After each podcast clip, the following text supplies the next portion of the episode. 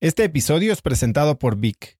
Si me conoces, sabes que soy un consumidor voraz de audiolibros y que he probado todo tipo de aplicaciones para seguir nutriendo mi mente mientras manejo o mientras corro o hago ejercicio, pero sin duda, por mucho, Vic es mi favorita. Con Vic puedes convertirte en una máquina de aprendizaje porque con solo 15 minutos al día puedes leer más de 12 libros al año.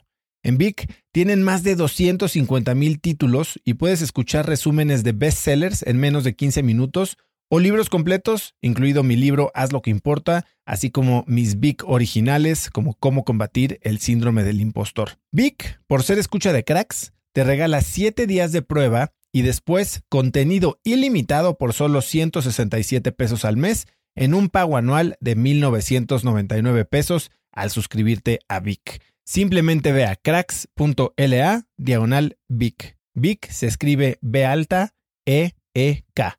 Una vez más, es cracks.la diagonal Vic. Este episodio es presentado por Hospital Ángeles Health System. Cada invitado con el que platico en el podcast me abre los ojos a nuevas tecnologías que están impactando de forma positiva la manera en que todos nosotros vivimos. Una de las áreas en las que el avance tecnológico está generando más impacto es en el área de la salud, especialmente con los avances en cirugía robótica que permiten intervenciones con menos sangrado, menos dolor, cicatrices más pequeñas y una recuperación mucho más rápida. Hospital Ángeles Health System tiene el programa de cirugía robótica más robusto en el sector privado en México. Cuenta con 13 robots Da Vinci, el más avanzado y versátil del mundo, y con el mayor número de médicos certificados en cirugía robótica, con la cantidad de horas necesarias para poder operar, ya que tiene el único centro de capacitación de cirugía robótica en todo el país. Este es el futuro de la cirugía. Si quieres conocer más sobre el programa de cirugía robótica de Hospital Ángeles Health System y ver el directorio de doctores, visita cracks.la diagonal ángeles. Una vez más, es cracks.la diagonal ángeles. Consulta a tu médico. La incertidumbre siempre va a existir. O sea, es imposible controlar al mundo. Solo hay dos cosas que controlas. Tus pensamientos o tu actitud y tus acciones.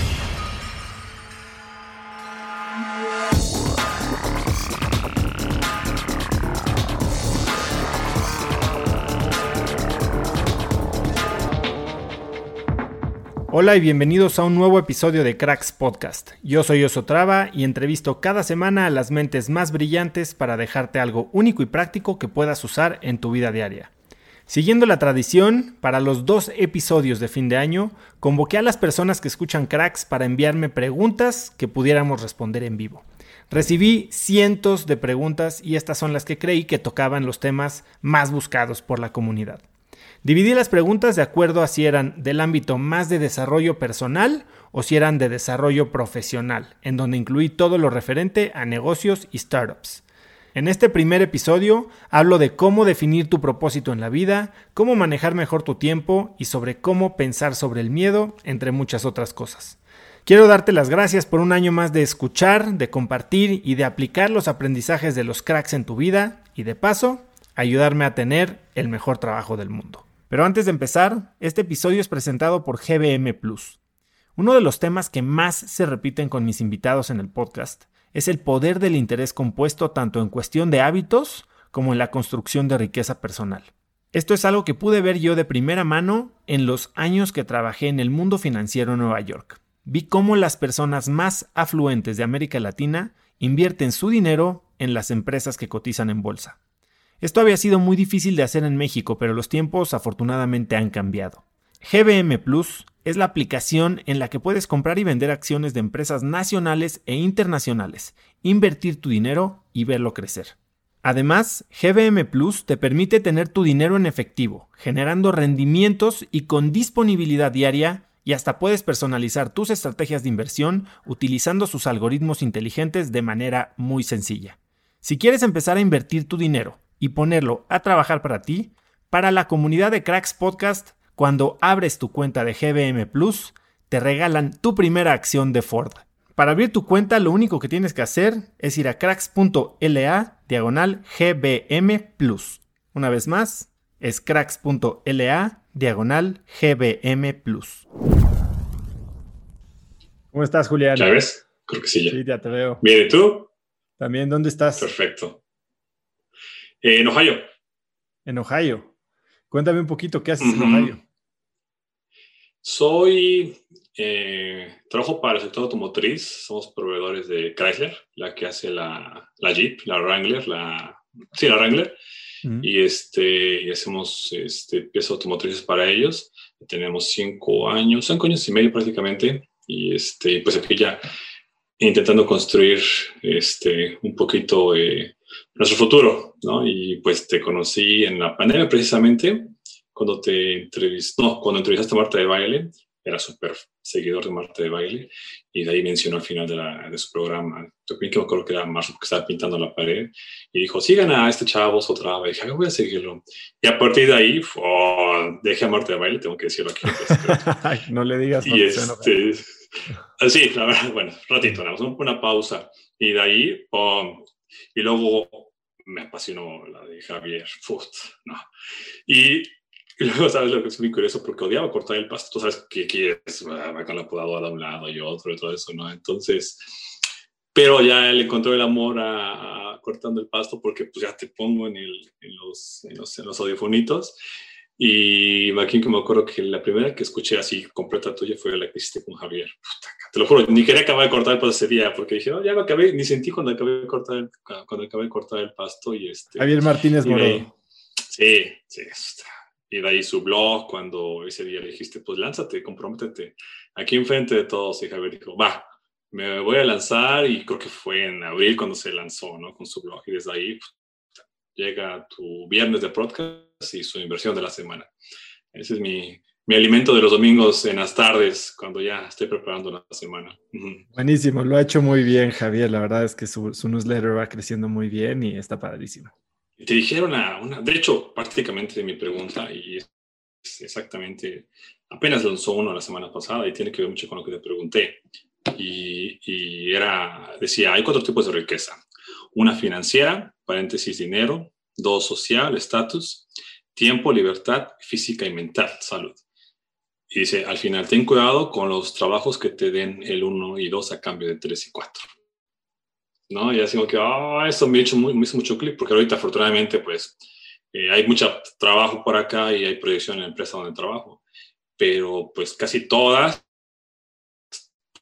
hacen saber que es el 1 y 2 a cambio del 3 y 4, que es seguramente lo que a lo mejor también tú viviste en Nueva York, ¿no? Cuando tenías estatus, ciertamente, ¿no? Pues imagínate todos tus cuates te estaban diciendo, no, Osos Traba está en Nueva York y, y, anda caminando por gran manzana. Y tú dijiste, no, agarra mi maleta, mi mochila, y casa de mi mamá, con quién sabe cuántos dólares llegaste a tu casa, ¿no? Según lo que escuché, bien poquito, ni coche tenías, agarramos el coche de tu mamá, ¿no? Que creo que un coche ahí medio, este, ahí, eh, cacachita dices, ¿no? El, coche de mi abuela, sí. Moderno, algo así, como a tu abuela, ¿no? Y este, no, esa era la pregunta precisamente, ¿no? ¿Cómo, cómo supiste que fuera por ahí? Porque pues está en Nueva York, ¿no? Y, y date cuenta que no tiene sentido lo que hacía en ese momento.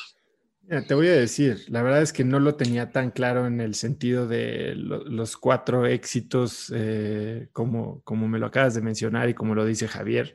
Eh, ciertamente no fue porque no tenía libertad, ciertamente no fue porque no tenía salud, o sea, no lo veía tan así, lo veía porque no, no sentía realización, ¿no? Eh, no era feliz. Eh, lo peor es que era por lo que había peleado 10 años. Había gastado 10 años de mi vida en una maestría, en trabajos, internships, eh, más de 200 mil dólares también invertidos en llegar a ese lugar. Y cuando llegué ahí me di cuenta que simplemente no, no era feliz, no lo disfrutaba, no estaba yo teniendo el impacto que creí que podía tener, pero peor aún, el impacto que creí que merecía tener, porque si algo hacen muy bien las maestrías es hacerte creer que estás listo para cambiar el mundo, para comértelo. Y entonces, cuando sales de ahí las maestrías, y para algo soy buenas, son buenas, es para inflarte y hacerte creer que estás listo para dominar el mundo, ¿no? Para romper barreras, para cambiar la realidad en la que te muevas. Y si bien eso es muy útil si vas a emprender y si vas a tener esta oportunidad de tener impacto, creo que es un poquito más difícil, al menos tomarlo de una forma literal, cuando entras a una organización pues tan estructurada como es un banco, un banco americano, un banco suizo. Y, y lo que descubrí fue eso, que me sentía yo limitado, no estaba teniendo el impacto que creí que podía tener o que merecía tener, no tenía autonomía y, y eso me hacía sentir muy frustrado, porque yo sales como de los toriles, ¿no? Como toro de lidia listo para para investir. Y entonces en ese momento te jalan la correa. Y eso para mí fue muy frustrante. Y algo que me hacía tal vez verlo más evidentemente es que mi trabajo involucraba relacionarme con individuos, con eh, emprendedores, principalmente empresarios latinoamericanos que habían sido enormemente exitosos, al menos en el contexto financiero, porque eran los inversionistas de los que nosotros operábamos eh, el dinero, los fondos y estar del otro lado de la mesa de estas personas. Si bien era muy rico, muy, eh, digo, era muy padre eh, involucrarme con ellos y escuchar sus historias y era tan inspirador que se volvía también frustrante porque yo quería estar del otro lado de la mesa. Y en ese momento, a los 30 años, lo que yo sentía es que estando en la silla en la que estaba yo, iba a ser muy difícil que saltara del otro lado de la, del otro lado de la mesa, que iba a estar yo siempre sirviendo a estas personas y no convirtiéndome en una de ellas. Creo que hay maneras de lograrlo, pero no era un camino tan claro. Era tal vez acelerar mi camino a estar en ese círculo, pero no precisamente a ser parte de él. Y, eso a mí me, dolía mucho. Entonces, como que se, se combinó esta frustración con esta idea de lo que podría ser si no estuviera yo haciendo lo que estaba haciendo y, y decidí dejar lo que estaba haciendo sin saber qué es lo que iba a hacer, porque no sabía que iba a ser emprendedor. Yo nunca había querido ser emprendedor, nunca ni siquiera me había cruzado eh, por la mente. De hecho, regresé a México sin tener un plan, todavía regresé a México buscando trabajos en ciertos bancos, pero pues ya era crisis financiera a full, 2009, y no había mucho que hacer y básicamente emprendí por necesidad. Ahora, ¿cuál es la lección de esto? No qué es lo que me hizo darme cuenta en el momento que no quería estar ahí, no qué es lo que me orilló a tomar la decisión de cambiar o de dejar todo por lo que había trabajado. Creo que la lección más importante es que esto no tuvo que haber pasado. ¿Por qué te digo esto? Porque creo que hoy más que nunca, inclusive hace 10 años, existe la posibilidad de probar, de hacer como tu MVP, hacer tu market research o como le quieras decir, hasta de tu vida. Puedes hacer ensayos de lo que podría ser una vida sin tenerte que comprometer al 100%. ¿Por qué tienes una novia? Pues porque estás ensayando a ver cómo funciona una relación por si te casas. No, digo, hay ciertas culturas que conoces a alguien y te casan luego, luego, ¿no? Pero la gran mayoría no. O la India, ¿no? Y, creo que puede ser lo mismo en cualquier contexto. Eh, oye, ¿quieres trabajar en una startup o quieres ser banquero? Pues haz un internship. ¿Quieres trabajar en una startup de tecnología? Bueno, pues tal vez haz un internship o, o, consigue un trabajo de medio tiempo o haz alguna práctica o involúcrate con una red de emprendedores que te pueda dar un poco más de luz, no de teoría, porque sí, puedes leer mil historias, ver mil videos y tener un poquito la imagen que los productores de esos contenidos te quieren crear sobre la realidad que tal vez no es, sino tener esta experiencia de mundo, esta experiencia real. Y lo platicaba hace poco con Pato Bichara de cómo experimentar y cómo exponerte a, las durezas, a los problemas, a los retos de una situación verdadera, real en el campo, puede ser de las mejores maneras para aprender, no solo sobre algún trabajo o sobre alguna habilidad técnica, sino sobre qué es lo que quieres de la vida. Entonces, también lo dice Gary Vee, ¿no?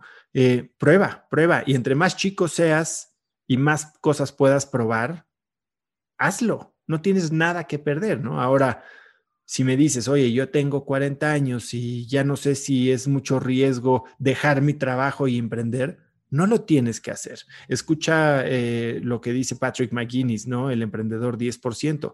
Puedes encontrar el tiempo para empezar a experimentar, para empezarte a educar sobre una industria, para empezar a convivir y conocer a gente de algún campo de negocios o área de desarrollo en el que creas que hay una oportunidad. Puedes incluso hoy, con la mayor facilidad del mundo, empezar un negocio en el que vendes un poquito de tu tiempo, tu consultoría, en el que inviertes en cierto tipo de activos o de empresas o de emprendedores, en el que te vuelves asesor de gente para volverte más cercano a una situación inclusive empezar a generar algún retorno. Hoy la gente que hace dropshipping o que vende cursos en línea o que vende cosas en Mercado Libre o en eBay o en Amazon. O sea, puede empezar a generar un segundo ingreso, un segundo negocio, puede empezar a emprender sin dejar la seguridad de su trabajo y sin que la decisión sea tan riesgosa o tan dramática. Alguien me preguntaba hace poco, es que los emprendedores tienen que ser muy arriesgados. Al contrario, cualquier emprendedor en cualquier etapa, a ver, hay algunos que tienen menos que perder, sí, otros tendrán un poquito más, pero la idea de un buen emprendedor es mitigar el riesgo. Y en una etapa en la que tienes que tener cierta certeza antes de saltar, creo que se hace mucho más importante el sistema o el proceso que utilizas para definir si un paso lo vas a dar o no. Y puedes crear tu propio colchón o tu propia red de seguridad. Eh, entonces, eso es creo que lo que aprendí de esa experiencia. Y si bien no es tan sexy eh, experimentar sin riesgo o probar y, nada más mojar la puntita de los dedos o invertir 100 eh, pesos en vez de hacer un all-in, eh, pues creo que es la manera en la que puedes evitar estos extremos de o todo o nada y empezar a moverte hacia un lugar en donde puedas tener más visibilidad de si es algo que te gusta, si es lo que te prometieron, si es lo que te prometiste y lo que te imaginaste, o si simplemente es un, un sueño, ¿no? Porque como dicen, el pasto es más verde del otro lado siempre, ¿no? La realidad es que el pasto es más verde donde se riega. Exacto. Sí. ¿O un minuto más, robar algo? Sí, claro, claro, claro. Oye, tenemos tiempo limitado. Sí. La, esto va muy, pegado con lo que decías también tú. Yo creo que también lo decía Olivares eh, en el, el, piloto este Magnífica podcast que aventaste hace creo que dos semanas, no, 99, por cierto. Y decía, no puedes decir que no te gusta hasta que no lo pruebas, ¿no? Di que lo pruebas, di que maneja la pista, maneja la, la carrera y después no, no me gustó, no es lo que yo esperaba. Eso a veces te, te pone en una balanza, dices, ah, lo tomo, lo tomo, lo tomo, eh, el riesgo, ¿no? Es, es, bien complicado, es un arte, yo creo, ¿no? Esa, esa, esa, esa, decisión. Pero cada día es más fácil. Lo tomaría, ¿no? Cada día es más fácil probar. Cada día es más fácil probar. Y si tienes un poco de iniciativa y de creatividad, creo que puedes tener mucho más acceso a la vida real sin poner todo lo que tienes en riesgo que nunca antes. Sí. no, tienes razón. ¿Por qué no tienes que, con tanta información, solo tienes que ver la vida de muchas personas que te pueden rodear y decir, ah, esa no es la que quiero, esta poco no quiero, esta poco no quiero, solo tienes que observar muchas veces. Y si quieres dar un paso más allá, puedes involucrarte en las vidas de estas personas. Digo, no solo como observador, sino como partícipe. Si tú tienes a alguien que te gusta su vida por lo que ves desde afuera, ¿por qué no le ofreces ayuda? Gratis.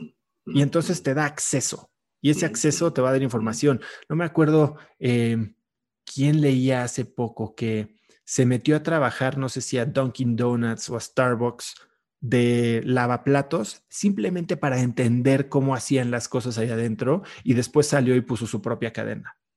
Es ese tipo de experiencias, en vez de decir, oye, quiero poner una cafetería y aventarme de cero como el borras, tienes ya muchísima más inteligencia sobre si es el tipo de cosas que quieres hacer, si es el estilo de vida, si emprender en ese campo es lo sexy que imaginabas o simplemente no. Y te quitas esa cosquillita sin haber perdido todo. Awesome. Te voy, a, pedir prestado un minuto más de tu tiempo, nada más para decirte que soy de los que eh, has transformado su vida. Te lo digo aquí face to face. Eh, muchas gracias por lo que haces has tocado muchas partes sensibles de muchas personas en todo México y has roto fronteras, incluso yo que soy aquí tan lejos. Yo soy de Puebla y, este, y, y, como no te conocí antes, como no conocí a Traba con este coaching constante, porque tú has dicho, yo, ven, yo doy mi conocimiento, hay conocimiento que, que, que, lo regalo, hay conocimiento que lo cobro, y el conocimiento que regalas, Oso, en tus, en tus últimas este, presentaciones, que son la cola del oso, te lo juro que es como un libro. Cada vez que yo lo escucho, manejo dos horas para llegar a mi trabajo, una hora de ida y una de venida. Y cada vez que lo llego a escuchar, siempre aprendo algo diferente. O puedo volver a retomar el de, el de delegar, el tema de management, tiempo, y, lo vuelvo a escuchar, pero como estoy viendo algo diferente, ya pesqué otra cosa. Entonces, pareciera que es un libro los, en los martes. Muchas gracias.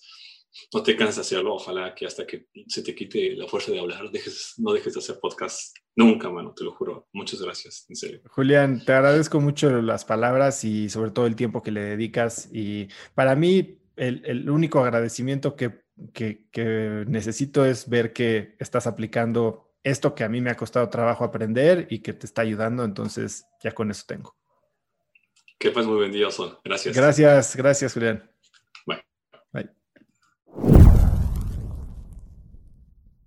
¿Cómo estás, Bruno? Muy bien, ¿y tú, Oso? También muy bien. Gracias por tomar la llamada. Hombre, gracias a ti por la invitación. Cuéntame un poquito de ti, ¿dónde estás? Eh, ¿Qué haces? Mira, estoy en mi casa porque me tomé el día. Eh, quise poner un toldo aquí con mi papá en la casa. Lo invité a hacer este bonding time. Según yo nos íbamos a tomar dos horas, llevamos como cuatro y media. Pero cuéntame, ¿en dónde vives? ¿A qué te dedicas? Vivo en Querétaro. Eh, estoy casado. Tengo un hijo de casi ocho meses. Eh, tengo una empresa, se llama Swimex Tools. Nos dedicamos a la comercialización de herramientas de corte para la industria automotriz y aeroespacial.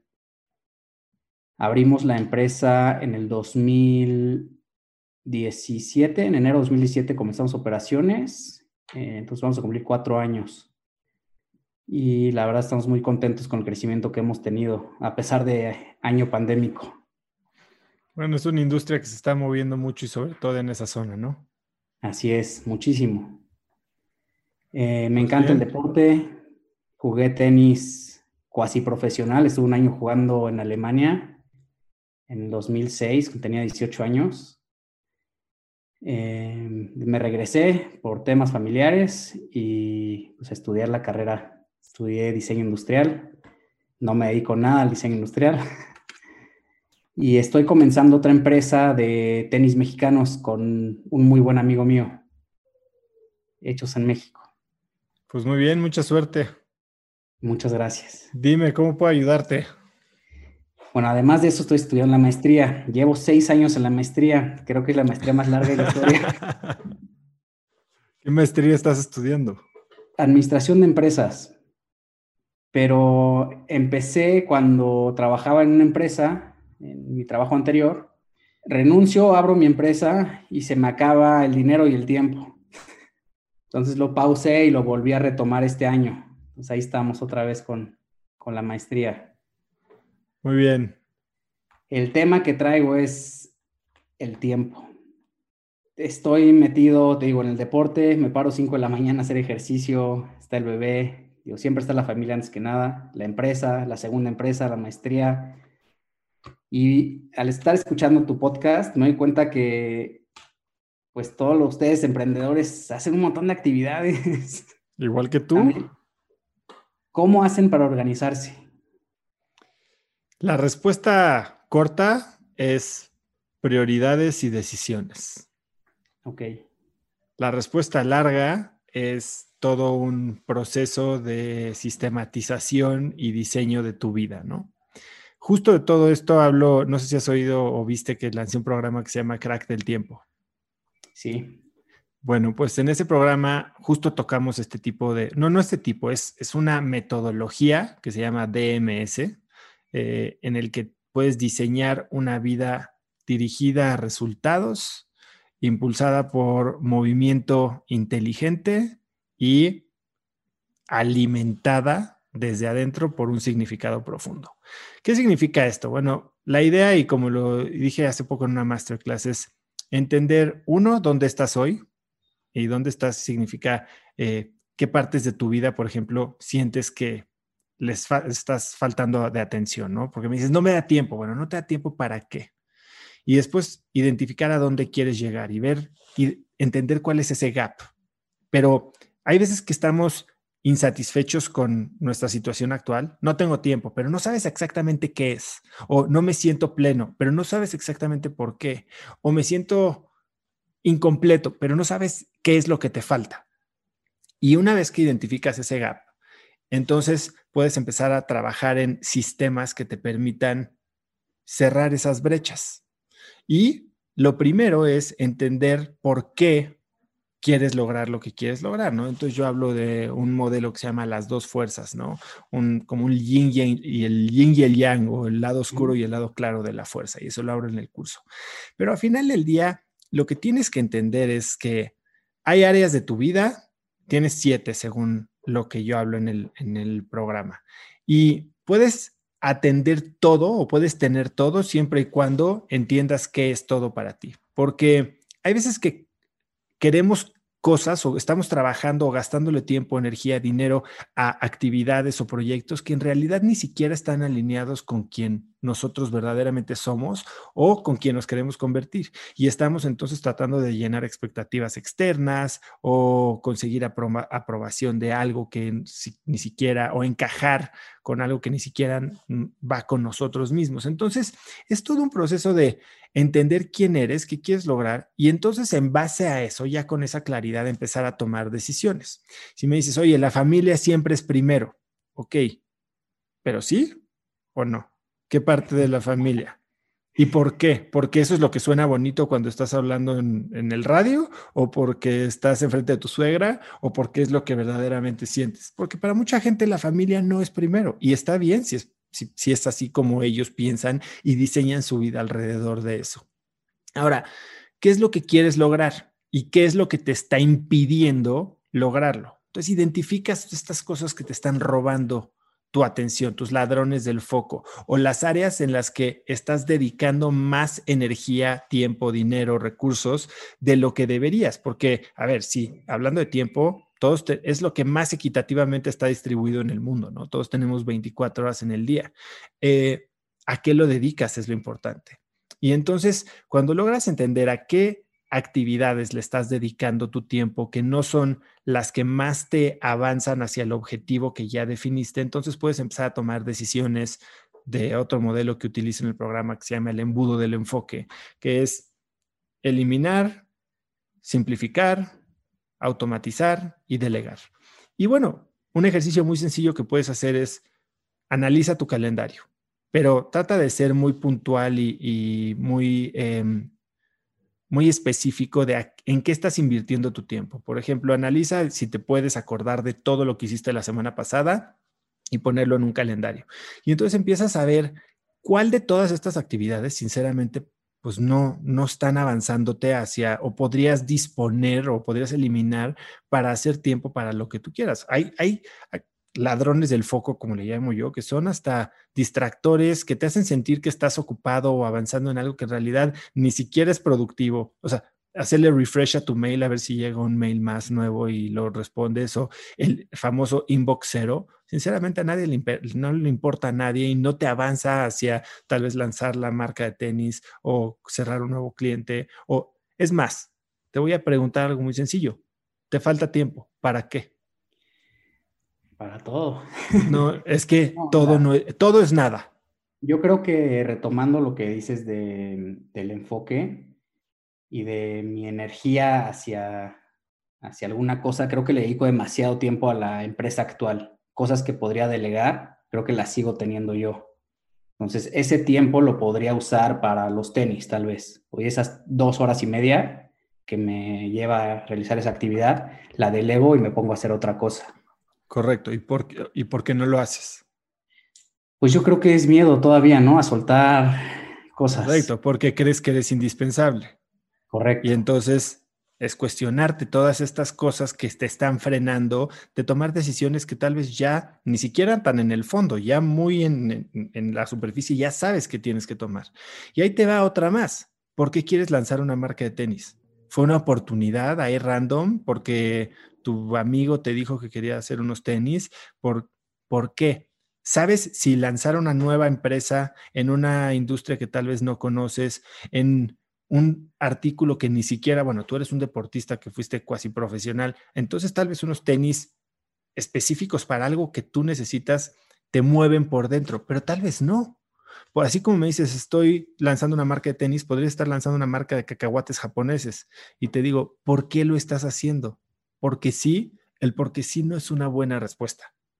Y entonces cuando tienes claridad sobre quién eres, a dónde vas y por qué, entonces puedes, si te llega el amigo con la marca de tenis o el amigo con el invierte en un desarrollo de real estate o el amigo con un vamos a lanzar una app de X, Y o Z, puede sonar muy sexy, pero cuando lo evalúas y lo pones en, me ayuda a recortar esta brecha entre dónde estoy y dónde quiero llegar en las siete áreas de mi vida, sí o no. Y entonces puedes empezar a tomar decisiones, incluso desde antes de involucrarte en un proyecto, para que al proyecto al que sí le decidas invertir esas dos o tres horas que compraste al delegar tu empresa actual, sean algo en lo que haga sentido invertirlas y no terminen siendo desperdiciadas. No, pues bastante profundo ese pensamiento. ¿eh? Mira, no es un porque sí la empresa, el por qué es la pandemia, falta de trabajo en León, un área de oportunidad para ayudar a la gente que no tenía trabajo y de emprender en algo con diseño, que a fin, a fin de cuentas fue lo que estudié. Le comenté a este amigo, oye, mira, existe esta oportunidad, ¿cómo ves si lo lanzamos como un side business? Hobby. y vamos viendo cómo, cómo va funcionando no estamos tampoco metidos al 100% y no sé si me vaya a dedicar a Entonces, mira, si entra y, satisface y te ayuda a avanzar en áreas en las que sientes que estás corto, ya sea, ok, me falta lana, necesito generar una nueva este, fuente de ingresos. Oye, me falta un espacio en el que haga algo que, alimente mi pasión creativa, ok, pues puede ser eso. Podría ser otra cosa, podría ser pintar cuadros en tu casa, ¿no? También. Eh, hay que entender, porque el simplemente quiero ayudar y salgo de diseño y está bien, empezar una empresa a medio gas no puede ser eh, la mejor decisión, ¿no? Eh, una empresa te va a requerir inversión, al final vas a tener responsabilidades por las familias que trabajan contigo, tal vez entrar a vender calzado, sobre todo deportivo, a menos que sea de moda, pero si vas a hacer algo de performance, pues sabes que no, no es enchilame otra. Eh, entonces, podrías encontrar maneras de satisfacer estas, estos huecos o estas necesidades que necesitas cubrir de una manera mucho más eficiente, que se alineen y hasta que puedas matar dos pájaros de un tiro, ¿no? Eh, haciendo cosas que te acerquen a tu familia, eh, haciendo cosas que te den más dinero, porque tal vez una marca de zapatos satisface tu necesidad de ayudar y de hacer algo de diseño, pero te quiebra. Ok. Entonces. esperemos que no. esperemos que no.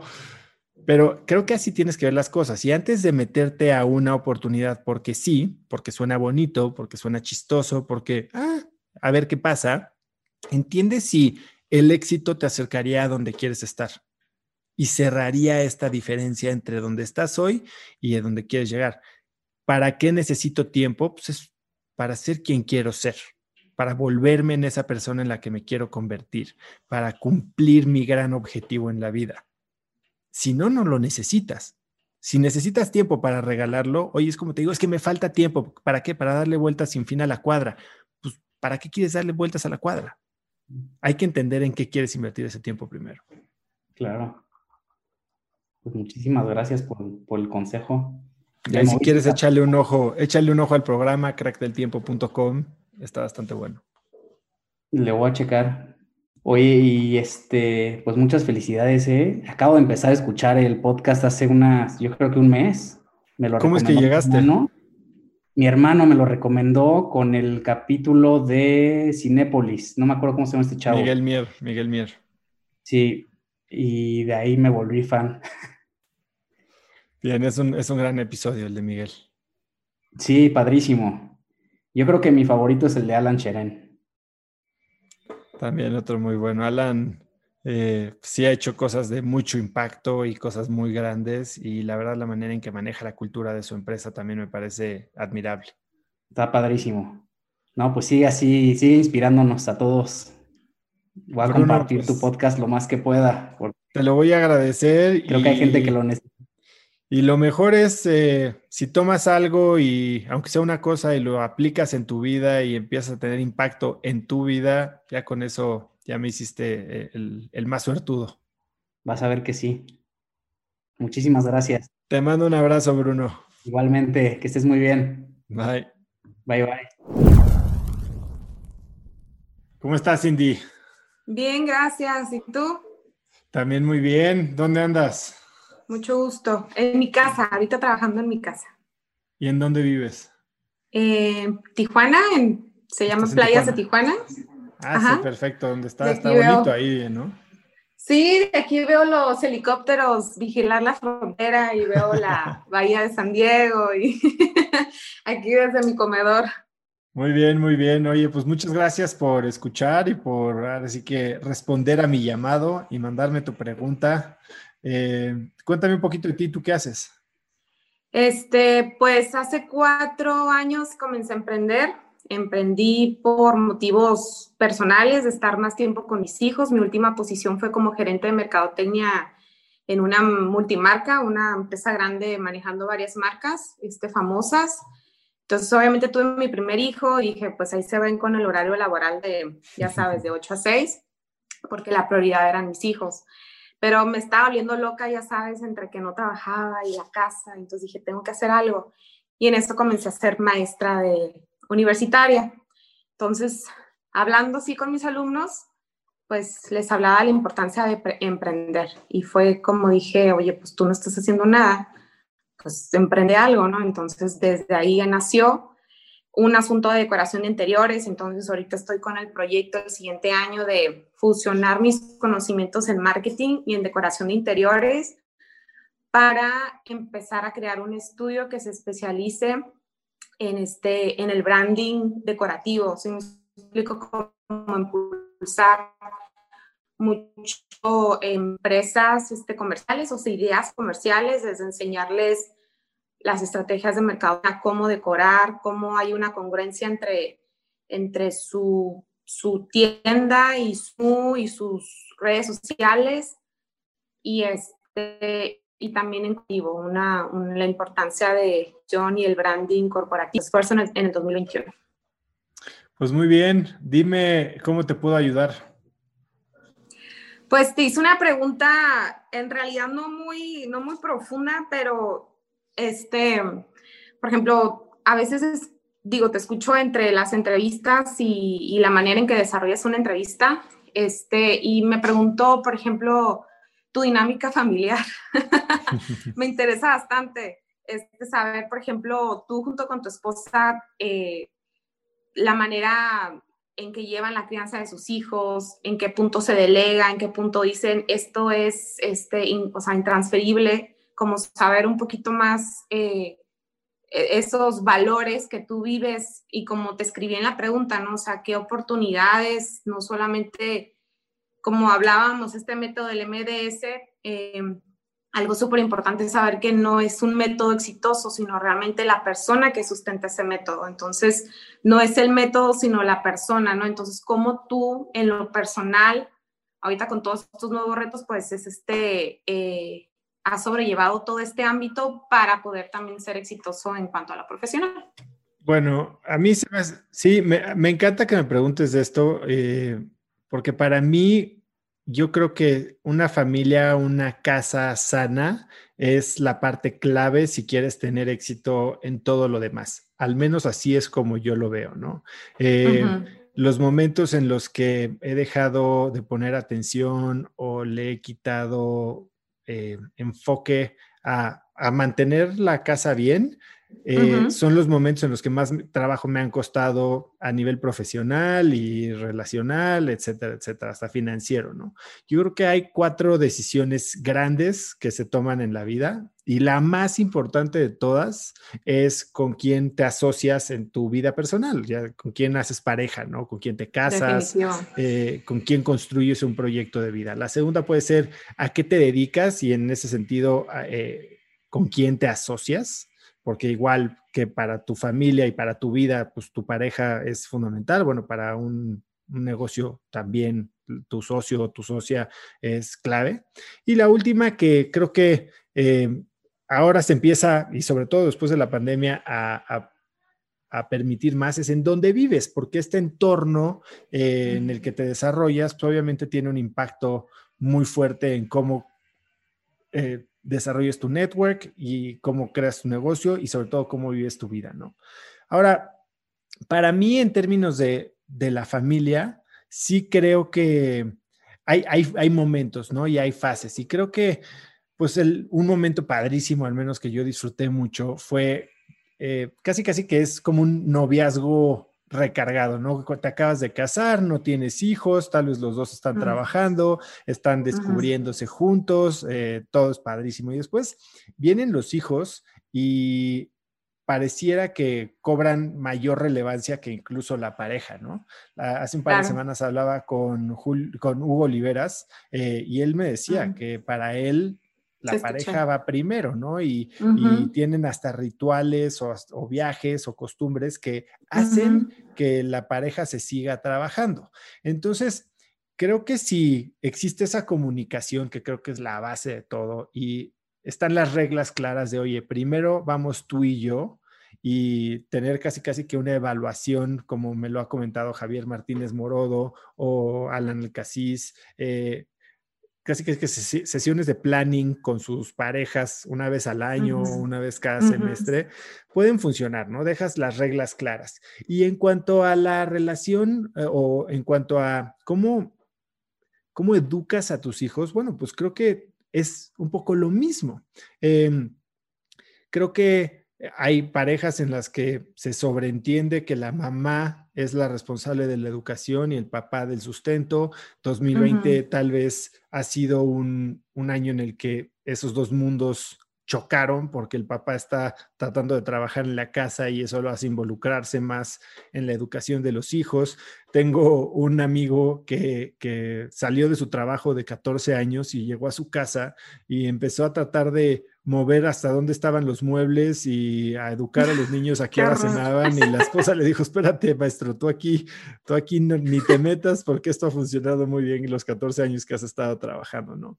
Eh, pero pero aciertos que hemos tenido, creo que Lucila y yo, eh, en tener una familia es saber qué es lo más importante para nosotros. Y hasta en una, escala de, ranking o de valores, ¿no? Y yo sé que lo más importante para mí es mi esposa y después mis hijos. Em, sabemos que no es negociable estar bien.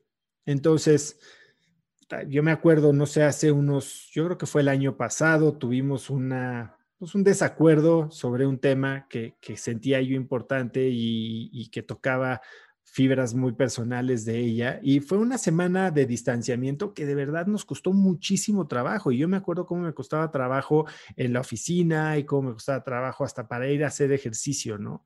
Entonces, cuando sabes que, que esa es la consecuencia de tener mal la casa o los fundamentos, entonces haces que no sea negociable. Y si no es negociable, entonces no es negociable en serio. Y entonces haces cosas como lo que decía Hugo, ¿no? Que a veces cede simplemente porque está viendo el, el, big picture.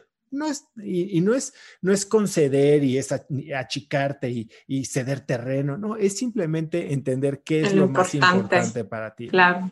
Otra cosa que creo que me ha ayudado mucho a mí y también a Lucila es que tenemos claro quiénes queremos ser como personas para nuestra familia. O sea, qué tipo de papás queremos ser, eh, qué, tipo de relación y de comunicación queremos tener en nuestra casa, qué vamos a aceptar de nuestros hijos y qué no, pero sobre todo, qué vamos a esperar de nuestros hijos. Y ahí es una palabra clave, porque esperar de nuestros hijos es algo que hacemos demasiado los papás, ¿no? Y queremos que sean o lo que nosotros somos o lo que nosotros no fuimos. No fuimos, claro.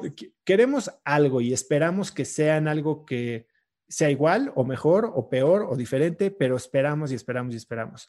Y algo que Lu y yo a través de los seis años que llevamos siendo papá nos hemos dado cuenta es que pues no podemos esperar mucho y que si esperamos lo más probable es que salgamos decepcionados.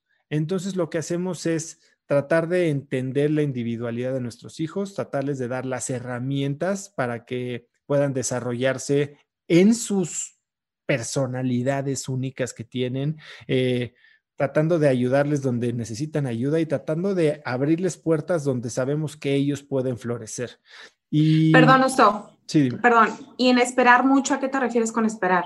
O sea, dices que sí, se esperan mucho en cuanto a qué en cuanto a todo, en cuanto a lo que se te ocurra. O sea, esperas que tu hijo sea un genio, esperas que tu hijo sea ah, el niño más deportista. Exacto, expectativas. Ah, o sea, nosotros hemos tenido momentos en los que volteamos y la estamos pasando un poco mal o, o dejamos que las emociones nos, nos sobrepasen y cuando lo pones en blanco y negro y te pones a ver, oye, ¿qué es lo que estás esperando y qué es esta, cuál es la expectativa que según tú nos está cumpliendo? Y son cosas tan triviales comparado con todo lo bueno que tienen tus hijos, todo lo bueno que tiene tu familia, que, que depende del enfoque que le des a tu vida, o sea, si te enfocas en que tu hijo no hizo, hizo el dibujo más feo del art fair, pues puede que la pases muy mal, pero si volteas y dices, oye, aparte mi hijo es el que mejor habla esto, o el que mejor hace, o el que mejor dice, o el que mejor toca, o, tú decides en qué te enfocas, ¿no? Y entonces, en vez de tener estas expectativas sobre nuestros hijos, incluso sobre nosotros como papás, simplemente tratamos de hacer lo mejor que podemos y confiamos en que va a salir bien. Ahora, eso no significa que todo lo que hacemos está bien, ni que nos sale bien, ¿no? sí, claro, eh, vas aprendiendo en él. ¿Qué expectativas, digo, qué oportunidades creo que aún tengo yo como papá, como esposo, como padre de familia, como tú quieras? Pues a veces me cuesta mucho trabajo y más ahora, pues separar trabajo, hora de trabajo de hora de, de la casa, ¿no? E incluso a veces yo tengo un tema con el celular, ¿no? Y aunque estoy ahí, estoy en un momento y, sí trato de, dedicarle tiempo específico a mi familia, pero hay veces que como que sin, sin pensarlo empiezo a multitaskear, que eso significa que no estás ahí, ¿no? Eh, Pierdes de vista eh, que lo valioso y por lo que estás trabajando es para poder disfrutar de este momento y pones un pretexto muy fácil de, oye, estoy trabajando, tengo que hacer esto para que podamos A, B, C o D. Cuando la realidad es que ya lo tienes, lo estás viviendo ahí y, es una gran oportunidad que tengo. Eh, otra oportunidad que creo que tengo es, pues hay como pasó hace unos meses que te digo, pierdes de vista el juego largo o el final último y te enganchas en una pelea. ¿Por qué? Porque estás de malas, porque no pones atención, porque ni siquiera piensas en qué tan relevante es y entonces dejas que pase un día o como en ese caso fue una semana de distanciamiento. Y, yo creo que al final del día, como te decía al principio, necesita, y es muy fácil tener una buena pareja si escuchas y fomentas la comunicación, si tratas de tener empatía, si no te guardas las cosas, si tratas de tener las reglas claras, y no las reglas de qué puedes y qué no puedes hacer, qué esperas, qué no esperas, sino cuáles son nuestros objetivos. Si tenemos los mismos objetivos, nuestra visión es la misma, vamos a caminar el mismo camino, no significa que tenemos que ir pegaditos de la mano, ¿no? Yo lo, yo lo he dicho muchas veces, creo que la persona con la que te casas es imposible que sea la misma con la que vives cinco años después, o diez, o veinte años después, ¿no? Tienes que todos los días tomar la elección de enamorarte y vivir junto a esa persona y de, y de casarte casi, casi que nuevamente con esa persona, pero es mucho más fácil si la comunicación de hacia dónde van es abierta y entonces clara, porque así, no importa si decides irte un poquito más por la izquierda o un poquito más para la derecha, sabemos que vamos en el mismo rumbo y no que estamos tratando de tú educar a los hijos como tú crees y yo como yo creo, pero sin saber ninguno de los dos qué es lo que quiere. Y pues, hasta ahorita la verdad es que me ha funcionado bien. Eh, el matrimonio, la familia, la pareja es lo mejor del mundo y es una chamba de todos los días. claro. Eh, pero es una chamba que estoy feliz, feliz y agradecido de tener. Oye, Oso, y por ejemplo, hablan de, hablan así rápidamente, este, en cuanto al emprendimiento, hablan de tomar muchos riesgos, ¿no? Que tienes que, es como es parte del ADN del, del emprendedor, es tomar riesgos, tomar riesgos día a día. No, no es tomar riesgos. ¿no? A ver, entonces sí mejor. No, es que es yo creo que es, es, de las concepciones más erróneas que hay con los emprendedores. Los emprendedores no toman riesgos sin calcular, o sea, los emprendedores, al contrario, o sea, un emprendedor tienes que, a ver, así como un buen inversionista, dices, ay, qué arriesgado, ¿no? Los mejores inversionistas buscan la asimetría entre el riesgo y el potencial retorno. Es decir, arriesgo poquito en donde el payout o la ganancia puede ser mucho más grande. El emprendedor debe de, un buen emprendedor debe de tratar de minimizar el riesgo entendiendo a su cliente, apostando chiquito, iterando rápido, eh, ahorrando recursos, rodeándose de mejor equipo. O sea, el, hecho, el hecho de intentar cosas diferentes no significa tomar riesgos. Tal vez. Y menos ahora si dices, ok, ¿qué es más arriesgado? ¿Emprender o sentarme en mi trabajo con mi sueldo eh, quincenal? ¿Cuánta gente no. perdió su chamba ahorita? ¿Qué es más riesgoso? Entonces, ¿cómo evalúas el riesgo? Pero más importante es cómo lo minimizas. Okay. Un buen emprendedor calcula y minimiza sus riesgos. Perfecto. Ok, eso me ayuda, me tiene súper claro. Digo, porque de repente uno que tiene una empresa este, dices, pues bueno, le vamos a apostar a todo, por ejemplo, a nuevo mobiliario y pues obviamente tu capital disminuye, ¿no? Entonces de repente estás diciendo, bueno, me voy a descapitalizar por unos tres meses, este, pero estoy invirtiéndole a, nueva maquinaria, etcétera. Entonces, ese era el punto, como, como tú dices, o sea, hay que saber Piensa este, cómo tomar riesgos. Piensa que lo que quieres, lo que quieres no es, o sea, tu objetivo no es invertir en nueva maquinaria. Tu objetivo es vender más. ¿Cómo puedes vender más y producir más, optimizar o subir tu, capacidad de producción sin que implique poner en el riesgo todo el capital de tu empresa? Y hay muchas maneras diferentes. Y eso es a lo que voy con minimizar el riesgo. Puedes hacer leasing de una máquina. No tienes que comprarla de contado. Puedes comprar una máquina usada. O sea, hay muchas maneras de hacerlo, ¿no? Puedes hasta incluso trabajar doble turno en la máquina que ya tienes. Puedes empezar a tercerizar el incremento de la capacidad para ver si sí puedes colocar esa mercancía antes de hacer un... Y entonces ya cuando decides hacer la inversión es porque sabes que el riesgo es mucho más bajo. Muy bien. Perfecto. Ok pues igual yo respeto el tiempo.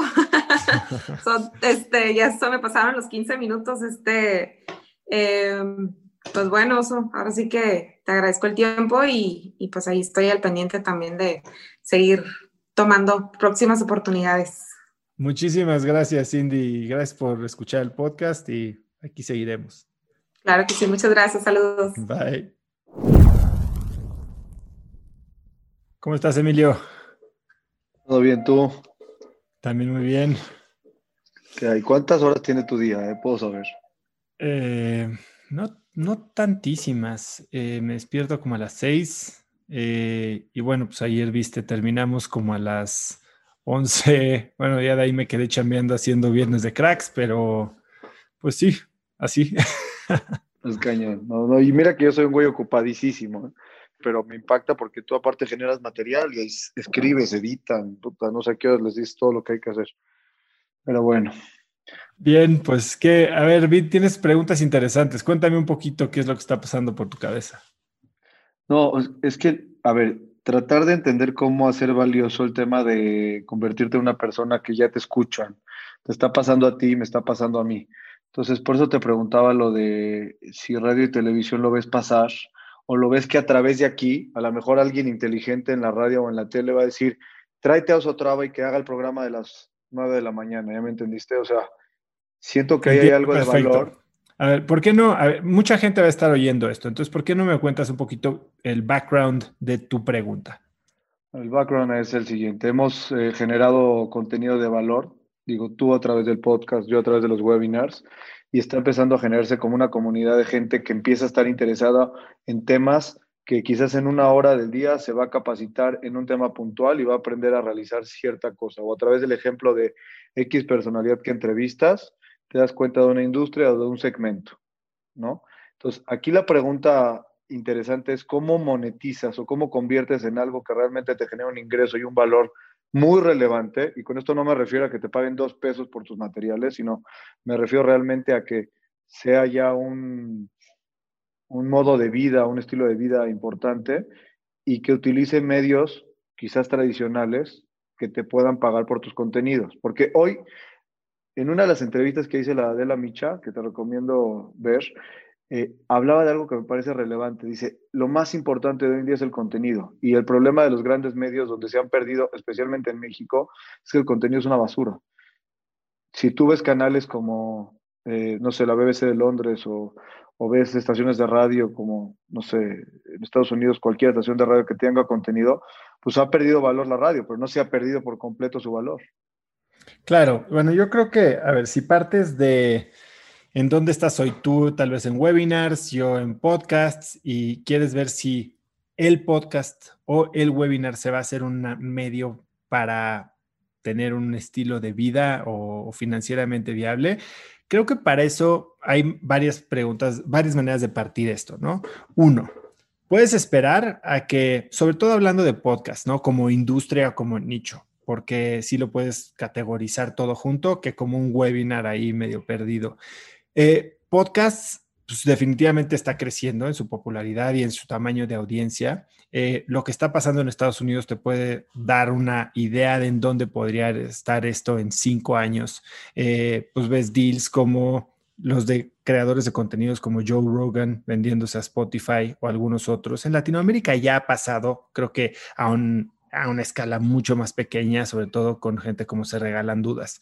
Eh, después puedes ver cómo se empiezan a crear productoras de contenido especializadas en el nicho, ¿no? En, o en el medio, como Wondery o otro tipo, o Gimlet Media, que también se han vendido o están en proceso de venderse.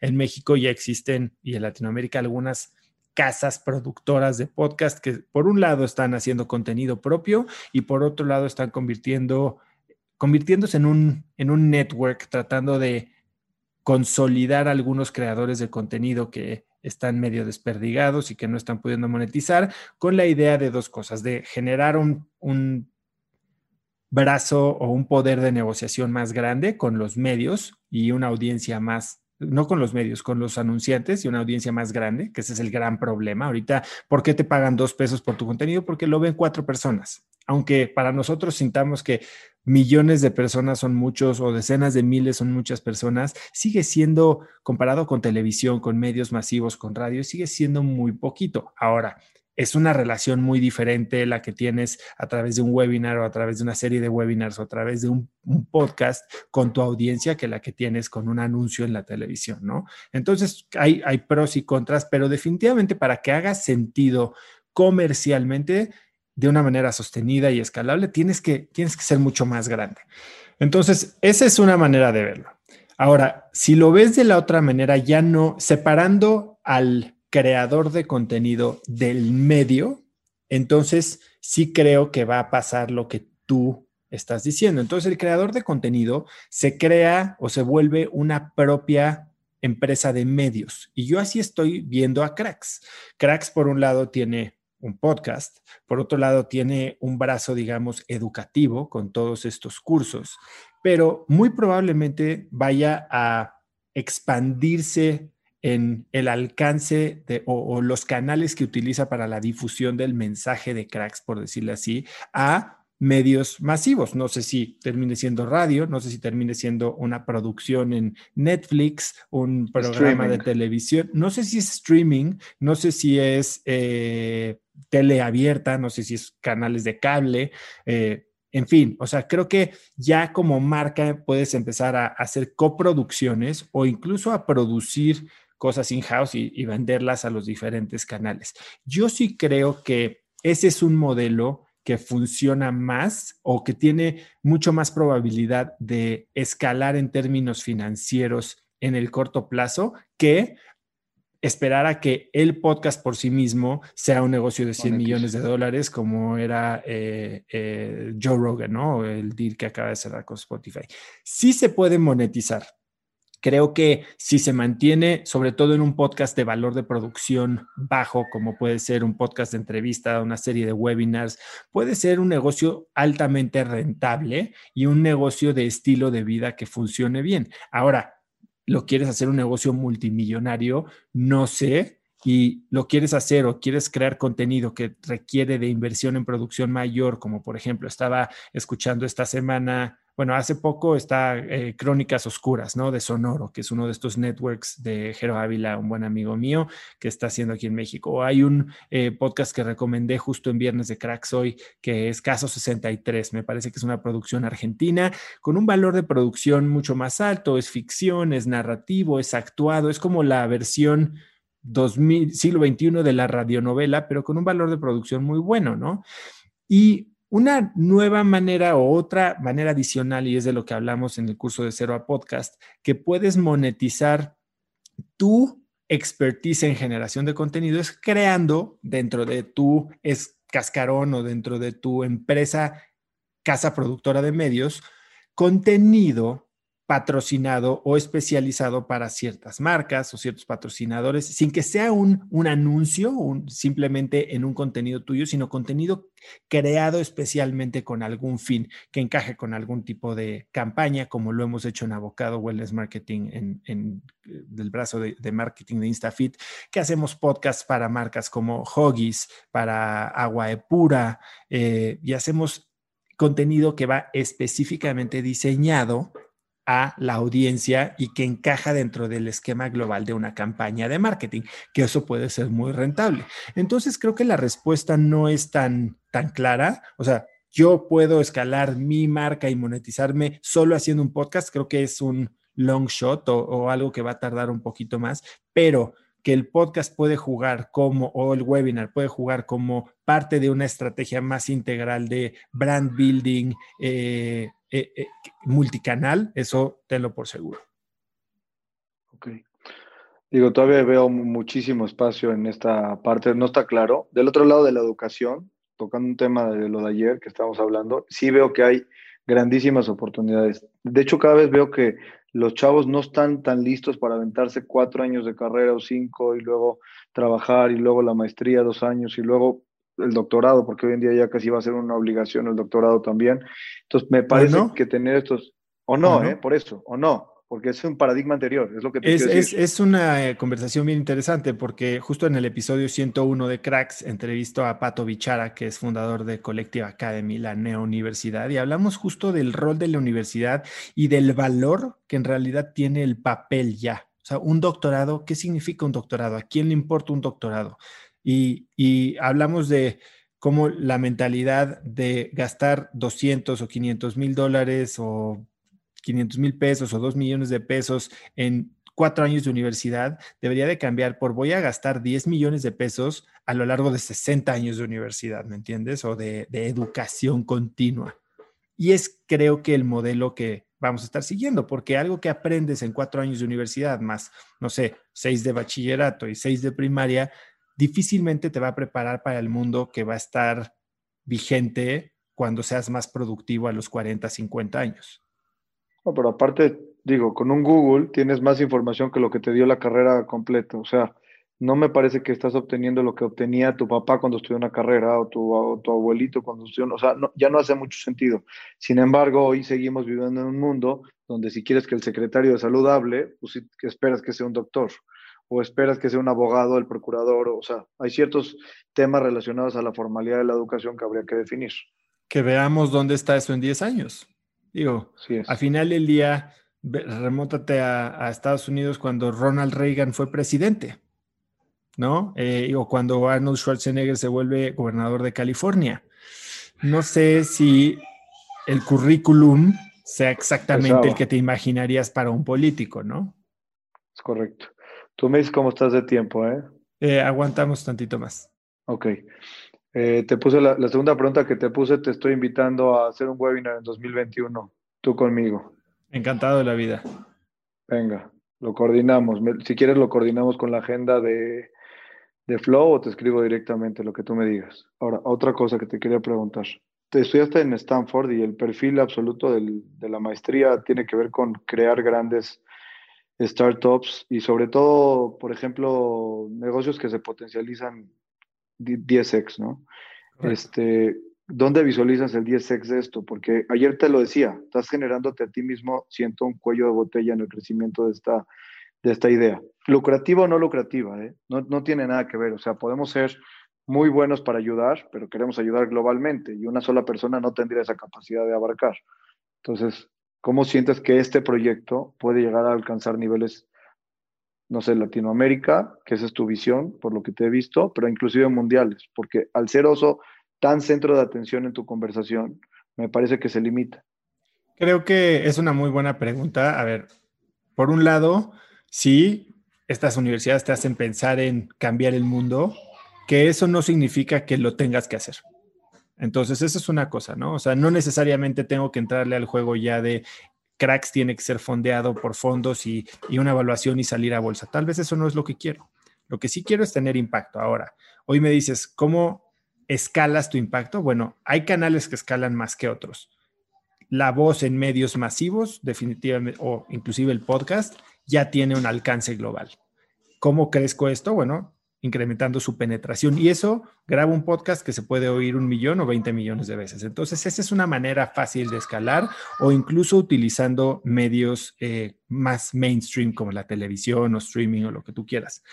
Para temas educativos, bueno, si quisiera yo crecer el brazo de Cracks Education a el tamaño que tú estás mencionando, entonces pues sí, habría que armar un equipo y habría que repensar el modelo de negocios. Esa no es la fase en la que estoy ahora. Eh, hoy estoy contento con el tiempo que puedo dedicar y el, la compensación tanto, tanto financiera como abstracta, por decirlo así, o intangible que estoy recibiendo, que son estos mensajes, agradecimiento, ver el impacto como lo pudimos ver ahí en la sesión. Em, y, y si bien sí quiero impactar, o sea, mi misión es impactar a una nueva generación de hispanos y motivarlos a vivir vidas más grandes. Eh, eso creo que va a ir adaptándose conforme avanza el proyecto. Entonces, no por no tener un plan para llegar a los 10 mil millones de personas, ya sabes, no voy a actuar el día de hoy. Entonces, hoy estoy claro con mi misión, estoy disfrutando cada acción cada día, cada momento que paso en lograrla y acepto que cruzaré y resolveré los retos mientras se van presentando. Y habrá retos que decida, oye, sí, tengo que hacer este sacrificio, pagar este costo para alcanzar al siguiente millón o billón de personas, decidiré si es algo que quiero hacer o no. Dime cómo administras el tema, porque eso sí es un cuello de botella brutal en mi vida. Celular y tecnologías, porque estás conectado al mil por ciento y lo que estamos haciendo automáticamente es red social, comunicación, link, edición. Es una locura. No sé cómo desconectar. Yo respeto Shabbat, que es una ventaja que quizás valdría la pena evaluarlo. Yo ahorita a las cinco y media de la tarde apago mi celular, me desaparezco y amanezco al otro día a las seis y media de la tarde, siete de la noche, depende de la hora. Pero es la única manera que tengo mi limpieza tecnológica. El resto es un problema. Definitivamente lo es y construir una comunidad en medios tecnológicos, redes sociales, definitivamente requiere que estés pegado a este dispositivo y exponiendo y generando contenido. Ahí es un balance que solo tú puedes definir, ¿no? Hay ciertas cosas que ya le tercerizo a mi equipo y hay ciertas cosas que por ahora he decidido no hacer, como atender a mi comunidad, crear contenido personal, responder mensajes directos. No sé cómo se vaya a ver el futuro tú tienes esta ventaja del Shabbat y, por ejemplo, eh, mi invitado Jorge Rosas también hace detox tecnológicos cada cierto número de meses. De hecho, el otro día, fíjate esto, pensamos que algo malo le había pasado porque llevaba menos de 24 horas o tal vez un poquito más de 24 horas sin responder WhatsApps y literal pensamos que estaba desaparecido. Y simplemente me dijo, oye, apagué mi celular. O sea, así, así de locos estamos, ¿no? Entonces, sí es algo serio, importante, que cada quien tiene que definir cuál es el costo y dónde están sus límites. Y es una decisión tan personal que tú sabrás. Y otra vez, hay veces que creemos que si no estamos respondiendo mensajes, WhatsApps, DMs en el segundo, entonces no estamos sirviendo a la comunidad. Creo que hay que cuestionarnos estos paradigmas y estas creencias constantemente, porque si queremos escalar, hay momentos en los que hay cosas que se tienen que dejar de hacer. Todos son decisiones y no hay decisión sin costo. A veces los costos son impagables, la mayoría de las veces no. Súper. Felicidades de los 100 capítulos, eh, mis respetos. Es una Muchísimas Gracias, Emilio, pero es una chamba muy gratificante y que espero seguir haciendo a más de mil. Muy bien, estamos en contacto. Te Mucho un abrazo. por todo. Un abrazo, bye bye. Hablamos. ¿Cómo estás, José Luis? Muy bien, muy bien. Muchas gracias. Oye, antes que nada, quiero agradecerte el tiempo que me estás dando, porque sé que es muy, muy importante para ti tu tiempo.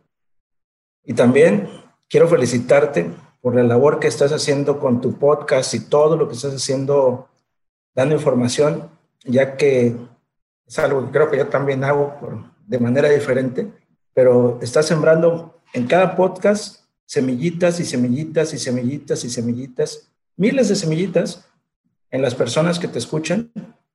Y a lo mejor de esas mil que sembraste en ese podcast, en una persona salen dos o tres semillitas, germinan y eso hace que ellos tengan cambios en su vida y a su vez van a cambiar la vida de otras personas que a su vez van a cambiar la vida de otras y otras. Y eso es por todas esas semillas que, que tú estás poniendo ahí, ¿verdad? Pues muchísimas gracias, muchísimas gracias, José Luis. Cuéntame un poquito de ti. ¿Qué haces tú? ¿Dónde estás? Mira, yo vivo en Ciudad del Carmen, Campeche. Yo me dedico a la cuestión de la industria del petróleo. Eh, y vaya, aquí este, siempre me ha interesado mucho, siempre he sido muy curioso, ¿no? Y la vida me ha llevado a, aprender muchísimas cosas, siempre he querido aprender de muchas cosas, ¿no? Y así es como he conocido, eh, pues, el desarrollo personal, el querer crecer, el querer, querer ser mejor como en todos los aspectos, ¿no? Como ser humano, como padre, como hijo, como esposo, ¿no? Entonces, este, y, en eso andamos, ¿no? Y tratando también de, de, sembrar esas semillas porque veo que en mí hacen mucho bien. Y digo, oye, pues está bien padre, ¿no? Todo esto que, que quiero compartir, ¿no? Pero también he aprendido a la parte de no empujar esas semillas y hacerlas que germinen a sino nada más dejarlas ahí y ya germinarán las que germinan, ¿no? Híjole, acabas de decir algo bien cierto. Yo llevo pues muchos años en este negocio del cambio de hábitos, de optimización personal absoluta, tanto en fitness, nutrición, eh, pues ahora más mentalidad, negocios. Y te voy a decir algo que he aprendido, que a nadie se le puede obligar a cambiar. Si no, están dispuestos, y a cada quien le llega su momento. Entonces, lo único que puedes hacer es inspirar o comportarte como tú quieres ser y esperar a que eso le sirva a alguien. Y el día que te pidan ayuda, bueno, pues estar ahí para darla. Claro. Fíjate que ahorita llevo, en, este año, he bajado 20 kilos de peso, ¿no? Hemos estado junto con mi esposa, le dijo, oye, le digo, voy a entrar a este camino. ¿Le quieres entrar? Me dice, vamos, y ahí hemos estado, ¿no? Los dos. Este, y, haciendo cambio de hábitos, haciendo un poco más de ejercicio, etcétera. Y de repente, oye, ¿qué estás haciendo? Y ahí hay un montón de gente ahora, un montón, te digo, cinco o seis personas que ya están empezando y están bajando de peso porque vieron que nosotros estamos en eso y ahí van, ¿no? Ellos siguiendo, ¿no? De, alguna manera, porque también veo que, que no es tanto lo que digas, sino el ejemplo que das, que es lo que dicen, oh, yo quiero ser como, como él, quiero estar así, ¿no? Así es. digo, no es el primer intento, le digo, llevo años intentando esto, le digo, y es el primer intento que me funciona, pero que aprendí cómo es, pues que no es tanto aquí, sino es mucho acá. Buenísimo, pues cuéntame, ¿qué puedo hacer por ti, José? Oye, mira, este, fíjate que hay un tema que a mí me, me llama mucho la atención en particular, que es, digo, la cuestión de la incertidumbre, ¿no? Que, que no nos enseñan a gestionar esa, esa incertidumbre, el, que ahí atrás pues viene ese, como que estamos todos en un cuarto, ¿no? Nuestro cuarto, nuestra habitación con la cama, nuestro refrigerador, baño, todo ahí, pero hay una puerta, pero no la queremos cruzar. Y esa puerta puede ser mil cosas, ¿no? El matrimonio, un cambio de empleo.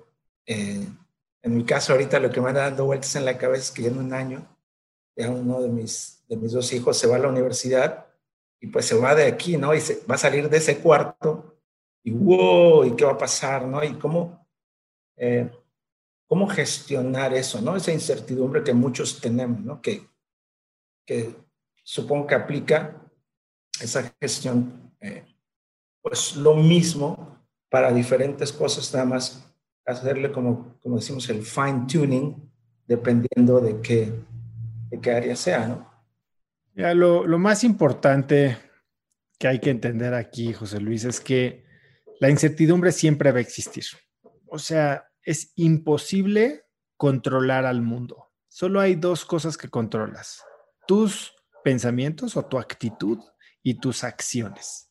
Y en el segundo en el que entiendes eso y dejas de tratar de controlar el resto de lo que pasa afuera, eh, entonces puedes, uno, disminuir tu cantidad de estrés dramáticamente y dos, empezar a poner tu atención en controlar justo esas dos cosas que sí puedes controlar. Una cosa es que no puedas controlar lo de afuera y entonces eso sí, deja de intentarlo controlar. Pero por otro lado, una vez que entiendes que sí puedes controlar, entonces haz, haz tu mayor esfuerzo para hacerlo. Y entonces, empezando por cómo controlas tu mente, bueno, pues puedes hacer varias cosas, desde meditación, eh, leer filosofía, entender tus modelos mentales, pero sobre todo es entender a qué le tienes miedo. Y la incertidumbre, pues básicamente lo que genera es ansiedad, ¿no? Es ansiedad porque creemos que no tenemos el control y eso nos genera miedo. Y cuando tenemos miedo, lo que pasa es que perdemos un poquito de vista el por qué, qué hay detrás del miedo. Entonces, ahorita, por ejemplo, tú me dices, se va a ir mi hijo de la casa y se va a la universidad. ¿Qué es lo que te, sientes miedo? Sientes incertidumbre, sientes nerviosismo, ansiedad. Pero no me puedes decir exactamente a qué le tienes miedo. El, miedo es... el miedo es de estas cosas que una vez que las nombras, es como correrle la cortina al mago de Oz, ¿sabes? Una vez que identificas a qué le tienes miedo, entonces es un problema que ya está definido y un problema definido o bien definido es la mitad de una solución. Entonces, cuando tú defines tu miedo, es que puedes empezar a quitarle poder o a solucionarlo. ¿Y cómo haces esto? Bueno, hay un ejercicio que se llama definición de miedos que incluyen varios programas y es muy similar a un ejercicio que alguna vez Tim Ferriss compartió que se llama Fear Setting, basado en la filosofía estoica, ¿no? Y básicamente cuando defines tu miedo es, entiendes cuál es el fundamento, cuál es el escenario al que de verdad le estás huyendo. ¿Qué sería lo peor que pudiera pasar? Y este es un ejercicio que de verdad tienes que hacer un poquito a conciencia. Entonces, hagámoslo rápido. ¿Qué sería lo peor que podría pasar ahora que se va tu hijo? ¿Qué es lo que te, da miedo? ¿Qué, ¿Cuál es tu peor escenario? Si quieres, luego, luego lo haces a profundidad, pero aviéntame uno. Pues eh, que le suceda un accidente fuerte. O sea, ya sabes ahorita cómo está la cosa con los problemas que hay ahorita, que inseguridad. Te da miedo que tenga un accidente físico. Ok. ¿Cómo podrías evitar que esto sucediera? O sea, ¿o cómo podrías reducir la probabilidad de que él tenga un accidente serio? O sea, al principio no sabías ni qué decirme a qué le tenías miedo. Ahorita me dijiste una cosa muy particular. Sí, sería horrible que le pasara algo así. Pero vamos a ser honestos. ¿Qué tan probable es que le pase? Entonces, ¿cómo podemos hacer que sea menos probable? Bueno, pues le dices, a ver, ¿qué tipo de accidente? Oye, que choque este, manejando con un amigo en estado de ebriedad. Bueno, puedes hablar con él para que educarlo y enseñarle y darle las herramientas y, darle una cuenta de Uber para que siempre pida un Uber con tu tarjeta y no se preocupe por gastar dinero en Ubers si está borracho. Ya, ya tomaste medidas para minimizar el riesgo. Ahora, dos, una vez que, si, asumamos que ya hiciste todo lo que puedes para minimizar el riesgo, el siguiente paso es, ok, si sí pasara eso, tocamos madera, pero si sí pasara, ¿cómo puedes solucionar que, para que esto no sea tan grave y arreglarlo? Bueno, pues tal vez podrías desde ahorita contratarle el mejor seguro de gastos médicos, ¿no? Y entonces, si le llega a pasar algo, va a tener acceso al mejor hospital, una ambulancia, avión, avión privado para llevarlo a Houston, a donde tú, o sea, lo que tú quieras. Entonces, no solo vas minimizando la posibilidad de que suceda, sino ya tienes una solución para caso de emergencia. Y ahora ya tiene menos fuerza el lado del miedo. Si te fijas, como que ya dices, bueno, no, no, ya no es tan probable, ya no está tan mal, entonces tal vez te vas a sentir más tranquilo. Ahora... No lo había visto de esa manera. Vamos del otro lado, porque el miedo o cualquier decisión es como una balanza, tiene costos y beneficios, ¿no? Y aquí, por ejemplo, la decisión que podrías estar decidiendo o contemplando tomar es si dejas que tu hijo se vaya a la universidad, ¿no? Y podrías decir, no, no se va a ir porque tengo miedo de que tenga un accidente y se muera porque la situación está súper mal. Entonces ya le quitamos poder a ese lado de la ecuación. Ahora hay que darle fuerza al otro lado de la ecuación. Entonces, a ver, se va tu hijo a la universidad, ¿cómo se ve un éxito moderado? Bueno, pues se va, tal vez conoce a la mujer de su vida, tal vez tiene una mejor chamba de la que puede conseguir en Campeche, tal vez, eh, no sé, ¿cómo se ve? No, no el, gran éxito de que se vuelve Elon Musk y es billonario, ¿no? O sea, ¿cómo se ve un éxito moderado? Y entonces dices, bueno, ya comparo un éxito moderado de mi hijo yéndose a la universidad, que pues me parece que está muy fácil de imaginar, contra un riesgo que la verdad no está tan, tan pesado, que es que se me muera en un accidente, ¿no? Y por último, algo que me, que me comentaba Carlos García en el episodio 100, me dijo, es que yo cuando estuve evaluando la, idea de hacer Kavak, que es una empresa que vale ahorita 1.150 millones de dólares, no era el riesgo lo que me movía o lo que me frenaba, ni era este, la posibilidad de ganar miles de millones de dólares. Era, ¿qué pasa si no lo hago? ¿Qué costo voy a tener si no lo hago? Y entonces ahora ponte a pensar, compara el riesgo de que tu hijo tenga un accidente brutal contra ¿qué pasa si tu hijo no se va a la universidad y se queda encerrado en, eh, en, Campeche y te termina teniendo un resentimiento horrible porque no lo dejaste irse a la universidad por ser un padre sobreprotector, porque lo amas? Y entonces cuando pones ya estas, o sea, y son extremos, ¿no? Pero a un extremo le estás quitando poder, que es el que hoy te tiene sufriendo y, lidiando con toda esta incertidumbre, sabes que tienes más control o más injerencia en lo que pueda pasar de la que crees. Y por otro lado, estás viendo todo lo bueno que puedes ganar o de lo que te estarías perdiendo si no lo haces. Y entonces, una vez que defines tu miedo y le, lo metes por todo este proceso de restarle poder a lo negativo y entonces ponerle mucho más eh, peso y claridad a lo positivo.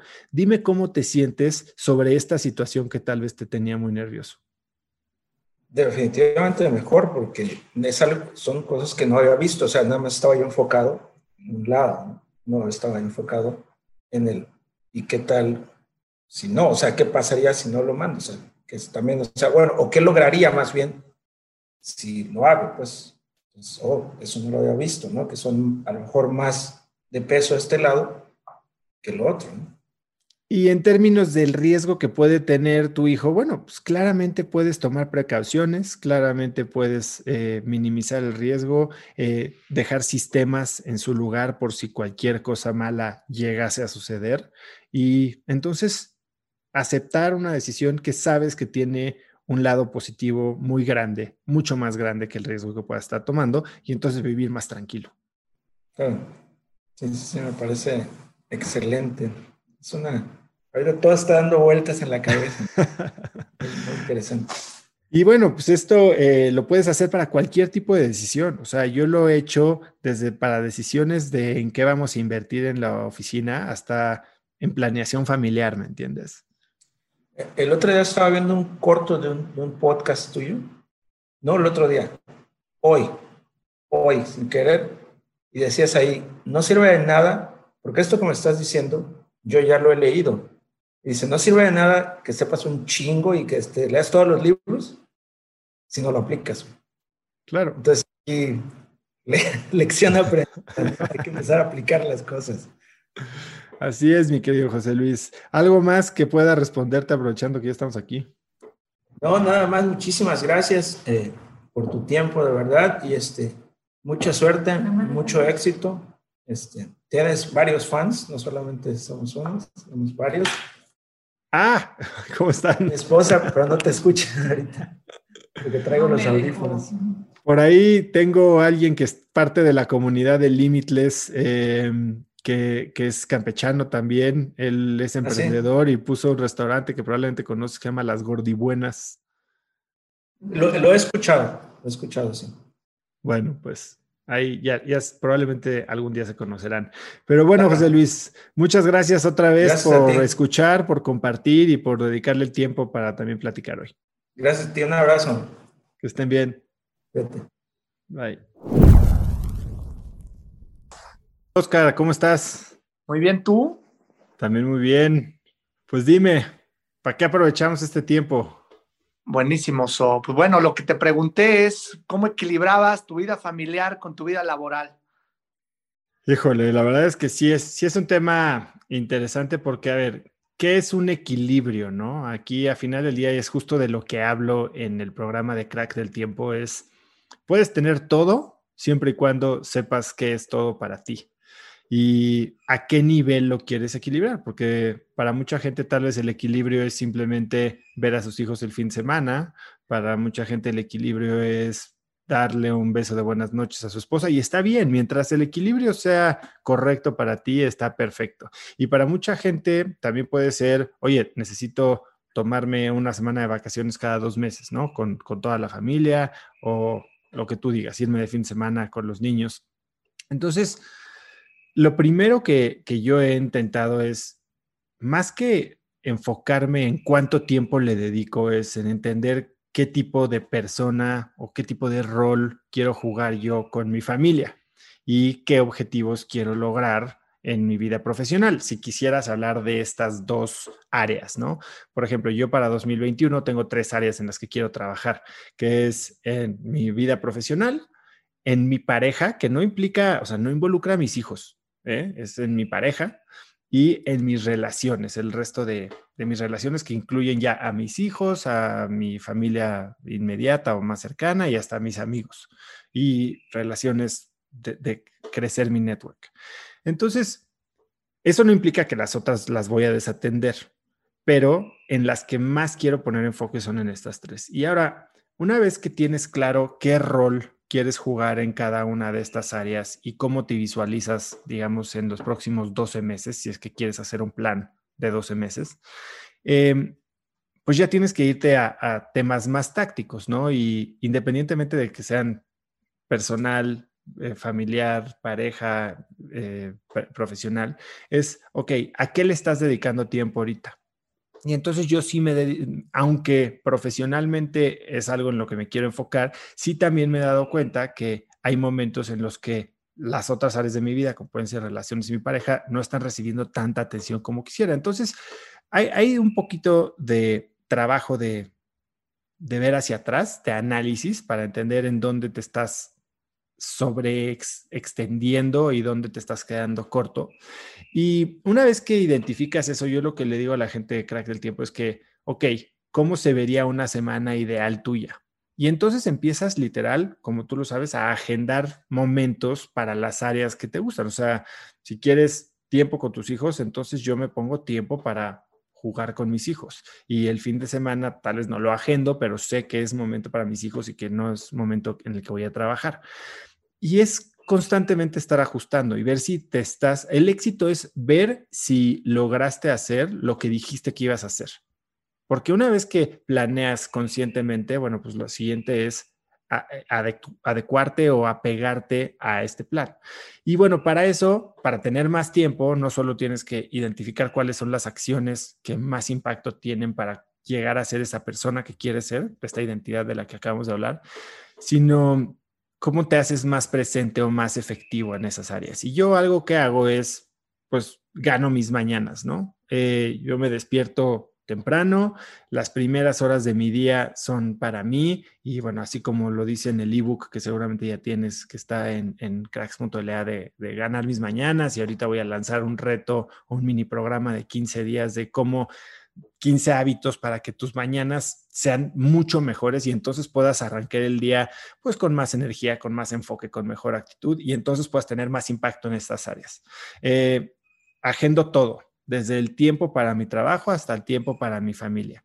Y entendiendo que en, en cantidad mi tiempo sí se va más hacia el trabajo, o sea, en el día a día, si ves que estás despierto 12 horas, probablemente 8 o 9 van a estar metidos en el trabajo y el resto es para tus hijos o para tu familia o para lo que tú quieras. Entonces, ¿cómo puedes sacarle el más jugo? ¿no? Porque no todo el tiempo es igual y no necesariamente para llegar al nivel que quieres tener de impacto en tu familia, y tú y yo lo hemos hablado antes, necesitas equilibrar no significa ocho horas aquí y ocho horas acá, significa qué quieres lograr y cómo puedes en el tiempo que dispones o que le quieres dedicar tener el mayor eh, impacto. Entonces, por ejemplo, yo con, en, en términos de mi pareja, trato de al menos dos veces al año tener un viaje con mi esposa sin hijos y de esa manera aprovecharlo para, para conectar con ella.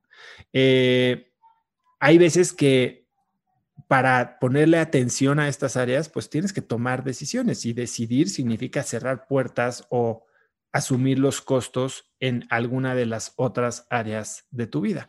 Y estas pueden ser, pues tal vez en, por ejemplo, no ir a jugar golf todo un sábado, porque quiero pasar ese tiempo que, que tengo libre o que tengo disponible en las áreas que más me interesan. Sí me interesa desarrollar relaciones eh, con, con amigos cercanos, pero probablemente no tengo ocho horas un sábado y, o prefiero asumir el costo de no jugar golf y trabajar en esas relaciones de alguna otra manera y dedicar ese tiempo a mi familia. Entonces, es un, o sea, si la, respuesta es cómo balanceas, más que cómo balanceas, tienes que tener claro qué es el resultado que quieres generar. Y una vez que tienes claro el resultado que, tienes que quieres generar, entonces puedes desarrollar un plan para que... Pero ese plan, ese plan yo creo que es variable, ¿no? O sea, si, si este, si yo digo, ok, hoy una hora voy a estar con mis hijos. ¿Qué pasa si siempre pasa, no? Exactamente esto, te llega una llamada de un cliente, en el momento que estás jugando con los niños, dices, espérenme, ¿no? Y ahí cortas todo, o al revés.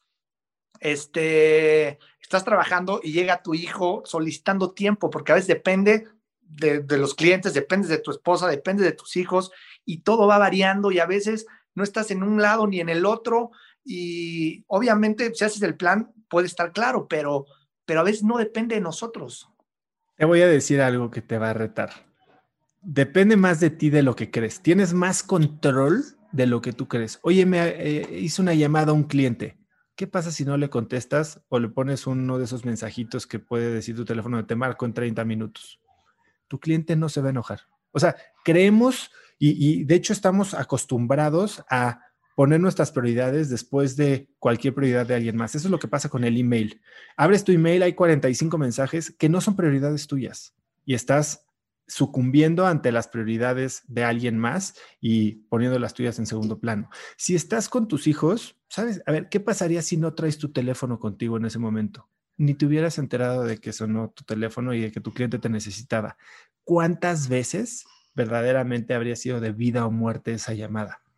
Entonces es un poquito empujar un poquito el límite y, desacostumbrarte de, de esta cultura reactiva que tenemos. Entonces, te, invitaría a probarlo.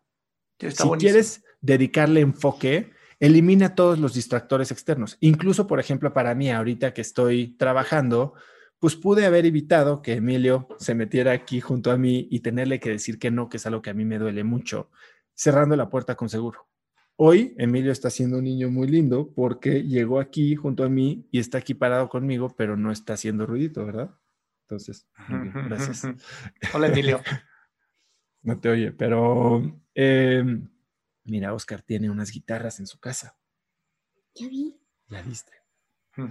Eh, pero sí, entonces, mientras tú tengas claras tus prioridades y si bien no puedes controlar tu ambiente al 100%, sí puedes establecer ciertas reglas que te faciliten el enfoque o que elimine distractores externos. Y esto es algo de lo que hablo muchísimo en Crack del Tiempo. O sea, cómo es el teléfono. El teléfono es lo que... Es el número uno. Estás dependiendo, cualquier vibración, ya estás levantando el teléfono, estás haciendo lo que sea, ¿no? Y conforme más respondes a esos estímulos externos, más condicionas a tu cerebro de que está bien hacerlo. En cambio, si empiezas a eliminar estos distractores externos, uno te vas a dar cuenta de que no tienen tantos costos como te lo haces creer, porque tampoco eres tan importante ni tan indispensable, ni tus clientes son tan exigentes como tú has creído, y que puedes cambiar tu dinámica, entregar los mismos resultados que quieren tus clientes, ordenando un poquito las cosas. No sé, o sea, tú dices tu correo, pero ah, tu teléfono, tal vez ahorita entras y es WhatsApp y de WhatsApp te saltas a Instagram o ves Facebook o de repente LinkedIn porque crees ABC. La verdad es que no, no tiene tanta relevancia como nosotros nos engañamos y nos hacemos creer que tiene. Entonces es un poquito de disciplina y de sistematizar el, momento de enfoque que ya decidiste. O sea, se planea, lo decides en base a tus objetivos y a lo que tú quieres lograr en términos familiares, en términos profesionales, y después estableces sistemas, porque como dice James Clear, ¿no? no nos subimos al nivel de nuestros objetivos, nos bajamos al nivel de nuestros sistemas. Si tu sistema no está bien en orden, no está bien organizado, entonces el objetivo nunca se va a lograr. Perfecto, clarísimo, súper. No, esto va a ayudar muchísimo. No, nada, está increíble. Y una vez más. Hay disciplina y creer que. Más que disciplina es. Es más, te voy a decir otra cosa más. No es disciplina, porque la disciplina implica que estás peleando contra ti mismo. Evita, eh, quita la disciplina del juego, quita la fuerza de voluntad del juego. Si tienes tu teléfono cerca y lo que necesitas es disciplina para no hacerle caso a tu teléfono, quita tu teléfono. Eso elimina la lucha interna contigo mismo. Yo creo que la fuerza de voluntad es una estrategia bastante mala, porque nunca te vas a ganar a ti mismo. Y si ganas, entonces vas a sufrir el camino. Entonces, si elimina cualquier, claro, cualquier distractor. No, buenísimo, so, perfecto. ¿Algo más, Oscar, que quieras platicar aprovechando este tiempo? Súper, este, nada, que desde el bootcamp me he estado ayudando, he seguido haciendo varios ejercicios, em, la cuestión de la mentalidad, visualización, creo que ha rendido frutos varias cosas, de organizar todavía mi empresa, mi oficina, todavía tiene algunas, bastantes áreas de oportunidad, que ya será otro tema, pero, ahí vamos, ahí vamos eh, trabajando en las cosas nuevas que aprendimos este año. Ha sido un año lleno de retos, pero pues de mis mejores años, ¿no? Me sorprende y me alegra mucho oír eso, Oscar. La verdad es que yo también. Qué bueno, felicidades y vamos viendo tenemos todavía unas pláticas pendientes. Así es, te mando un abrazo y espero que conectemos pronto. Órale, igualmente. Gracias, saludos a todos. Bye. ¿Cómo te va, Rocío? Sí, ¿qué dices? ¿Cómo está todo? Bien, muy bien, ya de vacaciones. Muy bien, cuéntame un poquito en dónde estás ahorita tú y qué, haces, porque dices que ya de vacaciones. Pues ya estamos en Mérida. yo soy de Cuernavaca y nos venimos con toda la familia a pasar la Navidad acá a Mérida, con todo y el, atravesando todo el COVID. Muy bien, Rocío. Muy contentos. Oye, bueno, cuéntame un poco. Yo aquí estoy también, eh, última semana, pues digamos, súper activa. Yo también salgo de viaje la semana que entra. Em, pero bueno, aquí con muchas cosas que hacer y planeando un 2021 grande. Así que dime, ¿qué, ¿qué puedo hacer por ti? Gracias. Pues bueno, yo he estado, eh, primero he estado escuchando todos los, los audios del programa. A ratos hago mi, los ejercicios de trabajo y voy y vengo porque al principio uno de mis ejes de la estrella era el tema de salud. Yo tengo un, tema autoinmune que siempre tengo que estar eh, atendiendo. Yo por convicción prefiero evitar a toda costa los fármacos. No les digo que no, pero prefiero hacer todo lo que sí está en mis manos y ya si llega un momento en que es irremediable, pues darles la, bienvenida. Pero eso sí me, me, ocupa el estar con la alimentación y con el ejercicio y con la meditación todo el tiempo andando. Hoy es un área de mi vida que creo que la tengo a flote eh, me ha costado mucho trabajo identificar si ese es un área que es eh, como, como, estas, eh, como parte de las tres prioridades o nada más la mantengo y mejor le doy foco a mi área personal, profesional. Yo soy mamá de cuatro hijos y pues eso me tiene bastante, bastante ocupada. Y por otro lado, también tengo muchísimas inquietudes. Me, me, llama mucho el tema de la salud con el foco de la medicina funcional. Me llama mucho el tema del ejercicio. Yo fui niña obesa y la verdad es que le pude dar la vuelta a los 11 años a mi historia. Y, este, y a partir de ahí, pues sí que, que tengo cierta autoridad en mi círculo, con mis amigas, con mi familia, acerca de temas de, la, de salud, que además me encanta. Entonces, por un lado, siento que es un llamado vocacional propio pero no, siempre está como secundado por el bienestar de mis hijos, que ahorita estoy, la verdad, eh, como entregada a ese, a ese rol y está bien. Y hay, pero hay momentos donde sí siento como, como, ay, no le he podido dar la fuerza o la importancia que, tuviera esa área. Y me doy cuenta que la verdad lo, lo, que me falta es la estructura o organizar en el tiempo donde mis hijos estén atendidos, que es como yo creo que mi prioridad más importante porque este es el momento, después no van a estar en esta edad y lo que puedo hacer como mamá es hoy y no después. Pero me gustaría organizarme de tal forma que este plan personal tuviera un, como que caminar en paralelo a, a esta etapa que me toca ser de mamá y en el momento en que casi casi gradúe a mi último hijo, pueda yo tener un plan personal, profesional que ya esté por salir del horno, ¿no? Te lo estoy diciendo así, nunca me había salido tan express mi, tema.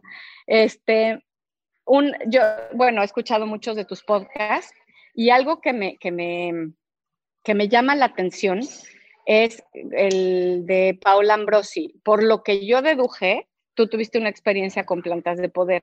Y yo, y después escuché al de mm, Evaristo Babé, donde le sugerías esto, ¿no? Que posiblemente eso le, podía hacer desaparecer la tartamudez y él asumió que pues la verdad es que al final se asume como tal y no lo, no lo tomaría. Y eso a mí me tiene, a ver, yo no es algo que consideraría en este momento, pero sí estoy muy, como muy reflexiva cuál es mi vocación, a qué ¿Cuál es la misión que tengo? Eso es despegar a cuatro, ver despegar a cuatro seres maravillosos que por algo tengo y los tengo sanos y, los, y, tengo todo para, para, pues eso, para hacerlos despegar y entiendo que no nada más es a nivel económico, sino estar disponible en tiempo, estar disponible para, para secundarles sus sueños. Y por otro lado está pues lo que a mí me interesa hoy así, ¿no? Pero, pero digo, bueno, a ver, eh, ¿qué, ¿qué, onda con esto de las plantas de poder? ¿De verdad te revelan así como un... O sea, de repente estás en, en una experiencia y se te revela algo, ¿cómo es? ¿Y por qué llegaste tú a eso? ¿Por qué llegaste a decir, a ver, vamos a tomar esto que creo que, que, que le hace sentido a este tema? Y si esa experiencia sí reveló lo que tú estabas esperando. Bueno, eh, Rocío, a ver, es una pregunta bastante compleja. La verdad es que tocaste varios temas. Eh, uno, yo no le sugería a Evaristo y nunca le sugiero a nadie probar ah. cosas. Le sugiero informarse. Y le conté cómo hay gente y hay testimonios de gente que ha superado eh, temas de tartamudez utilizando eh, hongos en ese caso, ¿no? Y se habla, justo si quieres aprender más en general, y antes de, contarte mi experiencia, si quieres aprender más sobre plantas de poder y sobre la experiencia desde la parte tal vez técnica, pero también la parte vivencial de alguien que tiene una elocuencia muy padre para contar esta, su, experiencia, es el libro How to Change Your Mind de Michael Pollan. Es como, el, es como la versión moderna de la guía del, viajero psicodélico, ¿no? Que fue un, libro eh, muy famoso ah, en décadas pasadas.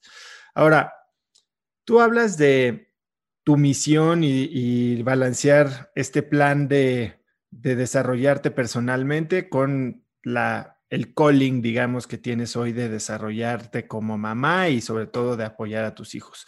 Y a mí lo que primero me, me, me pega es que como que los estás separando como si estas dos cosas fueran imposibles que vivieran una junto con la otra. Y por la superficie creo que esa es la respuesta o la impresión que todo el mundo puede tener, ¿no? O sea, hoy no puedo ser yo porque hoy mi misión es algo más grande que es tener a mis hijos. Y, si bien, o sea, está, está bien que tengas como prioridad a tus hijos, creo que no es blanco y negro y no es esto y lo otro. Yo creo que puedes terminar alineando las dos cosas y darle una mejor mamá a tus hijos siendo una mejor persona tú. O sea, yo lo que sí he visto mucho es como muchas personas se entregan a sus hijos y en ese proceso se pierden. O se entregan a su trabajo y en ese proceso se pierden. O se entregan a su pareja y en ese proceso se pierden. O sea, yo en todo lo que yo hago trato de mantener una claridad eh, muy, muy especial o muy eh, evidente entre quién soy yo, quién quiero ser y cómo eso encaja con todas las demás áreas de mi vida. Y cuando mencionas el programa, para los que no sepan, eh, Rocío es parte de Crack del Tiempo, que es el programa que lancé ahorita a finales de noviembre. Y la estrella de la vida es uno de los ejercicios que vienen ahí.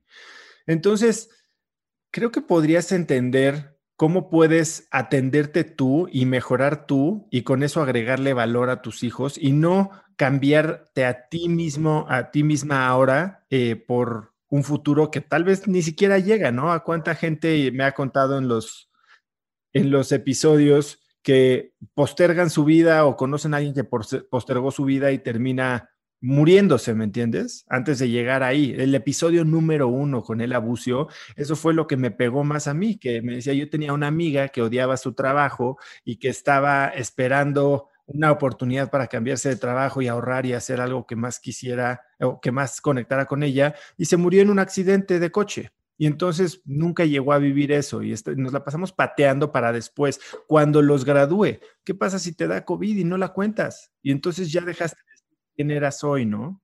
Entonces yo te diría, checa eso y, pregúntate si hay una manera de cambiar tu mentalidad de O por una mentalidad de I y poder hacer las dos cosas sin que signifique menos calidad. Ahora, ya cuando hablas de plantas de poder, a ver, pues yo he experimentado con varias cosas, primero desde que era adolescente, y después lo dejé muchos años y más recientemente eh, pues hice lo, que comentas de Paolo Ambrosi. ¿Por qué? A ver, la experiencia con Paolo Ambrosi fue una experiencia guiada eh, que, o sea, para la que requiere semanas de preparación y fijar una intención y, y, y, sí, o sea, y lo vas a entender en el libro de Michael Pollan, ¿no? Porque habla de dos cosas importantes cuando vas a experimentar con plantas de poder. Una es set, que es cómo está tu mentalidad en ese momento, cómo está asentada tu cabeza. Y la otra es setting, ¿no? El contexto en el que lo hacen. Entonces, básicamente es el contexto mental y el contexto físico. Y esas son las dos cosas que tienes que cuidar. Y entonces, no, no hacer las cosas al aventón o por un impulso o por experimentar sin saber qué es lo que estás buscando. Creo que ahí es cuando puede ser un poco peligroso. Y olvídate de lo peligroso dejas de sacarle, le quitas, eh, dejas de aprovechar el potencial que tiene una experiencia de estas. Ahora, ¿qué estaba yo buscando? Yo definitivamente me intereso mucho por em, ayudas o metodologías o prácticas que me permitan cambiar un poquito la manera en que veo las cosas. Yo hablo mucho de modelos mentales, ¿no? Y los modelos mentales son estas reglas con las que operas inconscientemente y, con las que juzgas o interpretas la realidad alrededor de ti, o, más bien generas esta definición de realidad que es real para ti. Eh, y entonces, como tú lo dices, puedes hacerlo mediante meditación y estar un poquito más presente y más consciente de lo que está pasando alrededor de ti. Puedes hacerlo mediante lectura, puedes hacerlo mediante eh, la composición de tu círculo cercano y de una manera un poco más trabajada, pues entonces sí y consciente, poder romper o ver más allá de la regla básica con la que operas de ese modelo mental y entonces tener la disciplina de ver de diferentes ángulos una situación. Yo lo que estaba buscando era, ahora sí que un, atajo, y creo que las plantas de poder eh, en cierto aspecto son un atajo. Mucha gente dice que logras con una sesión lo que podrías lograr con 30 años de meditación profunda, ¿no? Que sí se puede lograr, pero pues creo que es algo que muy poca gente puede alcanzar. O con ciertas otras, una sesión o tres sesiones, por ejemplo, de psilocibina o de MDMA, podrían generar lo que 10 años de terapia psicológica, ¿no? Sobre todo, por ejemplo, en tratamiento que ahora se está estudiando de estrés postraumático. Eh, yo lo que intentaba era simplemente tratar de desbloquear algunos temas que traía yo en la mente. Yo llevaba 12 años sin llorar una lágrima, Rocío, entonces para mí era algo que estaba buscando la manera de de romper esa barrera que tenía interna. Y traía algunos otros paradigmas, prejuicios que sinceramente sentía que me estaban costando trabajo. Estaba yo batallando hasta en cierto punto en escalar mi negocio, desbloquear potencial eh, de crecimiento financiero en la empresa. Y como que dije, bueno, quiero ver si hay algo dentro de mí que es una creencia que está limitando este desarrollo. Y entonces en, el preparamiento, en la preparación para esta sesión con Paola, eh, yo había fijado esa intención, una, una intención pues como que más lógica o más, eh, pues más mundana de desbloquear esta, este límite que estaba impidiendo el crecimiento de mi empresa y por consecuencia de mí en términos financieros. Pero pasó algo muy chistoso, porque después de las sesiones de preparación, llegas a la sesión y justo cuando estás a punto de tomar la dosis, eh, te dicen, bueno, expresa ante el grupo tu intención para estar aquí. Y en ese momento sentí no solo una incongruencia, sino sentí esta vergüenza de decir que por eso estaba yo ahí. Y lo primero que me salió de la boca fue decir que estaba ahí para conectar con mis sentimientos. Algo que ni siquiera había pensado. Y el resultado de esa sesión, que fue una sesión de nueve horas eh, con los ojos vendados, una experiencia espectacular, fue justo eso. O sea, lo que me llevé fue una conexión literal con sentimientos, pero podía hacer una lista de estoy sintiendo alegría, enojo, tristeza, emoción, amor, eh, y, y eso lo que me permitió al volver a sentir todas estas sensaciones o estos sentimientos que tenía yo medio olvidados, me permitió entender cómo mis relaciones con gente que me importaba, con gente con la que trabajaba, con gente con la que quería trabajar, estaba siendo afectada por mi inhabilidad de conectar a ese nivel o mi inhabilidad de empatizar. Y, fue increíble, lloré como niño chiquito. Eh, me sentí muy feliz, me sentí muy satisfecho y no, no he vuelto a hacer nada desde ese día. Sí tengo intención de experimentar algunas otras cosas, pero creo que la experiencia es muy personal y más allá de la experiencia en sí, que eso es lo que veo, yo veo que algunas personas se equivocan, ¿no? Tienen una experiencia que es una experiencia muy profunda, muy intensa, pero creo que el aprendizaje no viene per se de la sesión. El aprendizaje viene de primero hacer todo este análisis en la preparación a la sesión. Obviamente la sesión o la experiencia tiene un efecto revelador, pero así como cuando lees un libro o cuando ves una película o cuando escuchas un buen podcast o cuando alguien te da un consejo, una cosa es el momento en el que te da el consejo, pero eso no es lo que cambia tu vida. Lo que cambia tu vida es la integración de ese aprendizaje. O sea, si no si lees un libro y no lo internalizas y no lo llevas a la práctica, que eso puede ser un proceso de, olvídate, de días o de horas, de años. O sea, hay gente que entonces se meten, ah, bueno, ya hice esto, ahora voy a intentar esto, ahora voy a intentar esto, cuando no están pasando el tiempo de de verdad entender qué es lo que les enseñó esta experiencia y integrarlo a, sus vidas. Y para mí ha sido un proceso de integración, eh, pues ya de más de año y medio, ¿no? Eh, que probablemente ya esté más cerca de, de ok, aprendí esto, eh, sé que estoy en un lugar diferente y ahora quiero llegar allá y puede que sea mediante otra experiencia o mediante, no sé, correr un ultramaratón, que no creo que sea algo que vaya a hacer yo nunca en mi vida, pero hay, hay, hay diferentes caminos, ¿no? Entonces, eh, ¿qué te puede enseñar? Te puede enseñar, creo que más de lo que crees, pero no es algo que le recomendaría a nadie hacer a la ligera, ¿no? O sea, creo que tiene que haber una intención clara, eh, una guía clara. Digo, al final del día seguimos hablando de cosas que en muchos lugares son ilegales. Eh, entonces, bueno, no, es algo que yo recomiendo ni sugiero, ni, pero eh, es, es, creo que la siguiente frontera de la medicina mental, si lo quieres decir así. Em, y ciertamente un área que a mí me interesa muchísimo porque yo creo que nuestra realidad, si lo ves en términos muy fríos, está eh, obviamente definida por nuestra mente y esa mente simplemente tiene el input de cinco sentimientos, muy, cinco eh, sentidos muy rudimentarios para interpretar lo que, lo que está sucediendo en el mundo, ¿no? Entonces, imagínate que pudieras crecer eh, un sentido, dos sentidos más, aunque sea por un momento, y tal vez ver algo diferente a lo que estás acostumbrado. Entonces, bueno, yo sí es como pienso de eso. Eh, en, ciertos procesos creo, creo que puede ser muy útil y en otros no. Entonces, no hay eh, una respuesta correcta ni, ni clara, probablemente, pero bueno, esa es mi experiencia, Rocío. Sí, muchas gracias. Sí, te escuché, creo que ampliamente, me, hace sentido lo que, la información que recibo. Este, y pues gracias, sí, sí, efectivamente lo veo, veo esta parte de mi rol de mamá como aparte de, ¿no? Y, a veces como que las áreas se, se, se, celan, ¿no? Las unas a las otras. Identifico que es ese patrón mental con el que yo lo veo, lo que me hace a mí estar en conflicto. La cuestión aquí es que no, no, no, no, no he aterrizado, no he enganchado las piezas para entender cómo, cómo estar siendo yo, realizándome yo al mismo tiempo que soy Rocío o que soy mamá o que, y eso me tiene, la verdad es que no, no, no, no he podido hacer como un clic. Admiro mucho a mi esposo que él puede estar y puede estar con ellos. Y yo estoy con ellos y estoy siendo mamá y estoy como, como con la mente en el traca, taca, taca, taca de, de mil engranes que se mueven al mismo tiempo.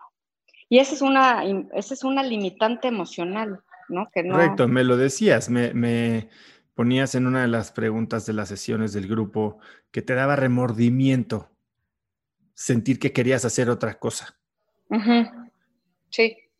Todo empieza por entender cuáles son tus drivers, qué es lo que quieres lograr, quién eres tú y, y tener la claridad de que si tú eres una mejor persona, vas a ser una mejor mamá. Eso es por consecuencia.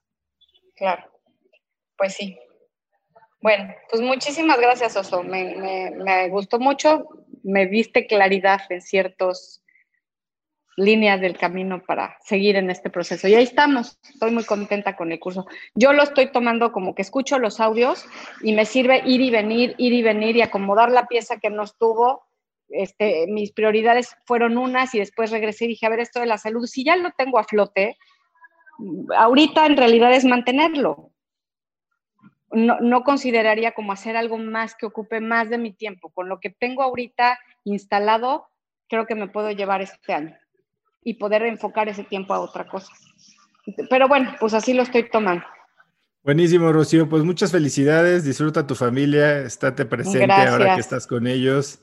Y 2021 va a ser lo que tú quieras hacer de él.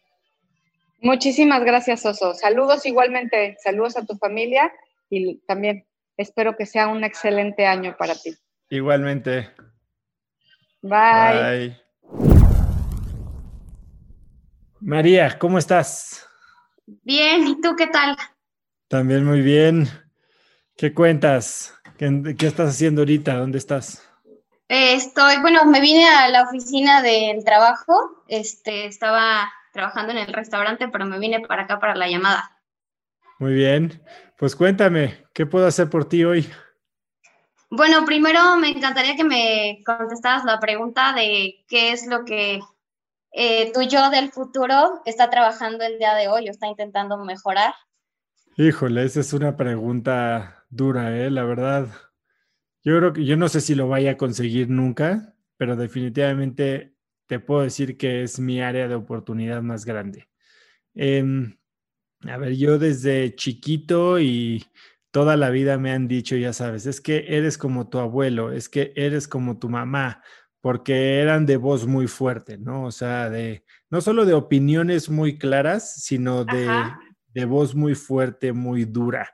Y a veces eh, la manera en que te comunicas, pues sobrepasa o abruma a tu mensaje.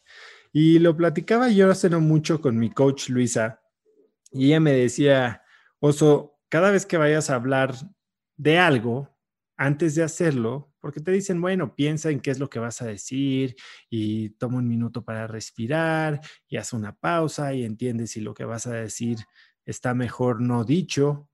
Pero ella lo que me dijo es, antes de hablar, voltea a ver tus dos manos. Y en la mayoría de la gente, nuestras manos tienen unas marcas que son como una M. Y, y tengo yo la misma marca en las dos manos, en la palma de las manos. Y lo que me dijo es, voltea a ver tus manos y ve esas dos M's. Esas dos M's significan modo y manera, que significa cómo vas a hablar. No importa, a veces no importa lo que vayas a decir si lo dices en un modo y en una manera incorrecta. Y creo que esa es mi mayor debilidad. A ver, yo no sé si peco o a veces hasta tomo orgullo en decir que soy brutalmente honesto que soy totalmente abierto, directo, transparente, eh, que lo que tienes conmigo es lo que ves, ¿no? Y que no me voy a esconder alguna cosa o no vas a tener que descifrar qué es lo que estoy pensando o interpretar qué es lo que estoy tratando de decir, porque voy a ser en extremo directo. Ahora, si bien la franqueza, la vulnerabilidad, la, la honestidad me parecen eh, virtudes o cualidades positivas en alguien, creo que hay, hay momentos en los que lejos de ayudar perjudican. Y no que tengas que sugarcoat las cosas, ¿no? Y ponérselos en, de una manera linda, sino simplemente el modo y la manera, el tono en el que hablas, el tono en el que comunicas puede ayudar o obstaculizar la recepción de tu mensaje. Y creo que eso es algo en lo que yo estoy trabajando, a veces se me olvida más que, que otras, y que mi yo del futuro, si pudiera yo asegurarme que va a ser así, sería alguien que, que no solo piensa bien lo que va a decir, que no solo eh, trata de analizar diferentes puntos de vista, trata de empatizar y trata de ser prudente en si lo que va a decir está mejor dicho o callado, sino que también alguien que cualquier cosa que diga eh, se dice de una manera en la que conecta, eh, tiende puentes y no levanta paredes y eso me haría una persona pues más efectiva, eh, me haría eh, me ayudaría a desarrollar relaciones más fuertes y probablemente hasta me haría más exitoso si lograra hacer eso. Entonces, bueno, esa es una de las cosas en las que definitivamente estoy trabajando. Ok. Oye, soy otra cosa. Em, pasando a lo mejor en, la pregunta en que me gustaría que pudieras guiarme o, o decirme cómo puedo empezar. La verdad es de que como a muchos, escuchar tu podcast pues me dio la oportunidad de sentir que puedo tocar a personas que están rompiéndola en grande y me dio a mí también la visión de que puedo hacer lo mismo. Entonces este año, igual que seguramente como a muchos, decidí trabajar mucho más en mi persona y guiarme hacia lo que quiero hacer, que me hace feliz y, y hacerme un montón de preguntas. Y entonces me di cuenta de que soy una persona que va a hacer lo que sea necesario para alcanzar lo que, lo que desea. Y ahora se me han ocurrido grandes ideas y yo noto que idea que se te ocurre, idea que, que la haces muy grande, la potencializas y a mí me encantaría saber cómo puedo empezar a, lo mejor aprender sobre planes de negocio, sobre cómo eh, poderle presentar mis ideas a alguien para que a lo mejor pueda tener un socio que sea un inversionista. La verdad es que estoy fuera del tema de negocios y me doy cuenta de que me gusta mucho llevar mis ideas a cabo y soy tengo poco expertise en el tema y, quisiera saber cómo puedo empezar. Eh, es una buena pregunta y pero creo que es una pregunta que estás haciendo por las razones incorrectas, María. Em, cuando dices, necesito un socio, necesito inversión y lo estás relacionando eso a potencializar tu negocio, creo que a veces iban juntos y definitivamente creo que la inversión y un buen socio es un gran, gran, gran activo y un gran potenciador de una idea. Pero cuando estás empezando un negocio, creo que ponerle demasiado peso o demasiada fe a que un socio o un monto de dinero es lo que va a hacer que el, negocio funcione, es, puede ser más un error y un peligro que una ayuda. Eh, he hablado con muchos emprendedores y, por ejemplo, si lo escuchas en el episodio de hace unos días con Pato Bichara, hablamos de sobre cómo cuando tenemos dinero, nos volvemos despilfarradores, tal vez descuidados, tal vez tomas riesgos pensando que van a funcionar, pero no, no eres tan cuidadoso. Creo que la gran diferencia entre el emprendedor exitoso y el, el ocasional tal vez o el oportunista es la posesión de recursos contra la posesión de creatividad o recursividad. Tienes que ser alguien como emprendedor capaz de generar los recursos y no necesariamente de tenerlos. Y cuando hablo de generar los recursos, no, no estoy hablando de dinero. Tienes que generar la solución. El dinero es simplemente un habilitador de soluciones. Entonces, si lo que dices es, no puedo crecer mi negocio porque no tengo dinero para conseguir o no sé cómo conseguir un socio, creo que está un poco limitado porque tal vez lo que necesitas es eh, educación financiera, educación de management, de planificación, para entender tu negocio. Y primero, ver A, si es un buen negocio, y B, entender cuáles son las palancas, las métricas clave que podrían hacer que tu negocio funcionara para entonces, como un tercer paso, definir si es un negocio que requiere capital externo, que requiere financiamiento tipo de deuda, que se puede financiar con proveedores, que simplemente es un negocio que escupe cash y que lo único que tienes que controlar son cientos tipos de costos. Si pudieras hacerlo como lo menciona Salim Ismail en su libro eh, de Exponential Organizations, organizaciones exponenciales, donde puedes crecer tu capacidad operativa sin invertir. O sea, para tal caso hay negocios como las franquicias, ¿no? Tú generas una propiedad intelectual y entonces básicamente creces con el dinero de alguien más, eh, sin que tengas tú que ponerlo o que tengan un cacho de tu empresa. Entonces, Creo que esa es una primera fase. Tienes que entender si tu negocio tiene pies y entender cuáles son las palancas o las avenidas que facilitan o están frenando el crecimiento de tu negocio. Una vez que haces eso, entonces sí puedes definitivamente acercarte a algún tipo de aceleradora, como Endeavor, que tal vez ahorita Endeavor ya está teniendo negocios un poco más grandes, pero en tu caso existen empresas como Victoria 147, ¿no? Que es de Ana Victoria García, que ya entrevisté en el podcast y que educa a emprendedoras, ¿no? En cómo levantar capital, cómo organizar su negocio de forma eh, financieramente responsable, etcétera, etcétera. Y esto alineado con el tipo de negocio que quieres tener tú como mujer. Tal vez quieres un negocio que va a la bolsa, tal vez quieres un negocio que solo pague tu, vida y la colegiatura de tus hijos, tal vez quieres un negocio que te permita vivir en la playa sin trabajar, ¿me entiendes?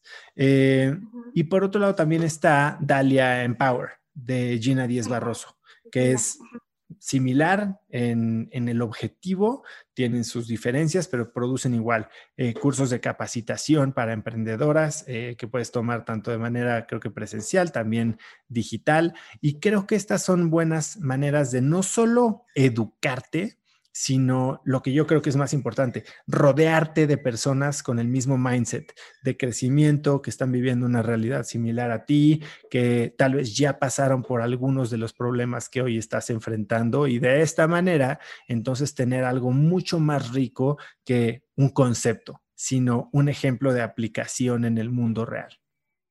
Ok, muy bien. Y bueno, si el minuto que me queda me lo permite, este, me encantaría que me platicaras, entiendo que eh, eres empresario y de alguna manera yo siento que el seguirte es como eh, eh, tener sesiones con coach, con un coach, debido porque nos das mucho valor por medio de tus redes y me he encargado de seguirte constantemente para escuchar los consejos que nos puedas dar. Creo que al menos a mí me han servido muchísimo y me encantaría que me platiques cómo fue que definiste tu misión tan clara. Estaba, te estaba escuchando en, una de las em, exposiciones que hiciste para Cracks del Tiempo y se me hizo muy corta, muy puntual, muy definida y me gustaría que me platicaras cómo llegaste a esa línea.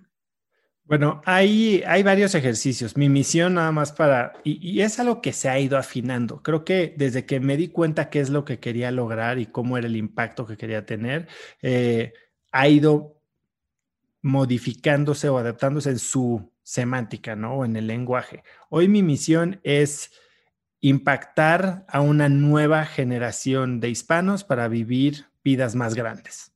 Eso es lo que quiero. Entonces, eh, eso significa que quiero ayudar a millones de personas a romper sus propios límites, a intentar cosas diferentes, a crear sus propios negocios, a pensar en grande, a ser financieramente eh, libres y en realidad vivir vidas más plenas.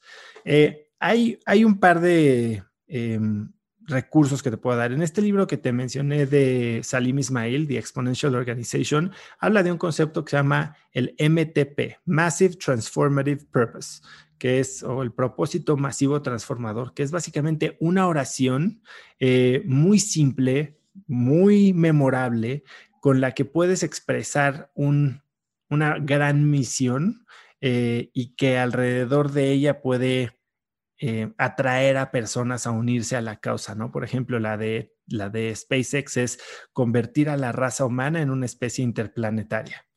Okay. Entonces, o sea, no es hacer cohetes, no es hacer cohetes que aterricen, no es colonizar Marte, o sea, lo pone de una manera en que atrae, ¿no? Entonces, te lo explica un poco Salim Ismael. En mi curso Crack del Tiempo, yo hablo de mi concepto como el gran maná.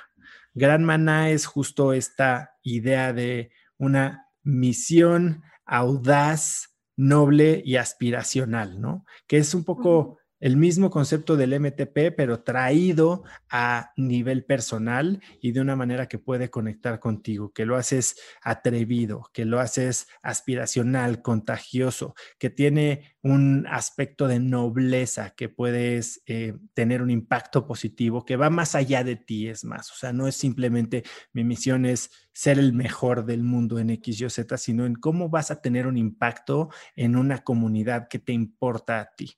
Y hablo un poco de eso, pero puedes leer el libro de Salim Ismail y al final del día lo que tienes que pensar, y es como, como lo hacemos en Crack del Tiempo, es piensa en qué comunidad quieres impactar, qué tipo de impacto quieres tener en esa comunidad y entonces cómo podrías en una oración simple conectar lo que te importa a ti como persona o quién eres tú, qué capacidades tienes, o qué capacidades quieres adquirir y aplicar con el impacto que quieres tener en la comunidad que te importa.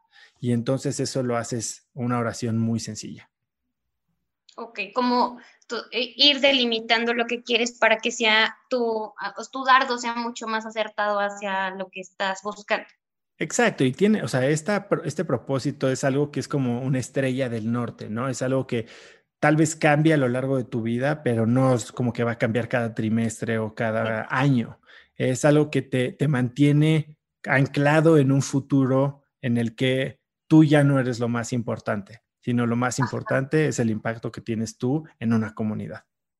Ok. ¿Puedo hacerte una pregunta más? Una más.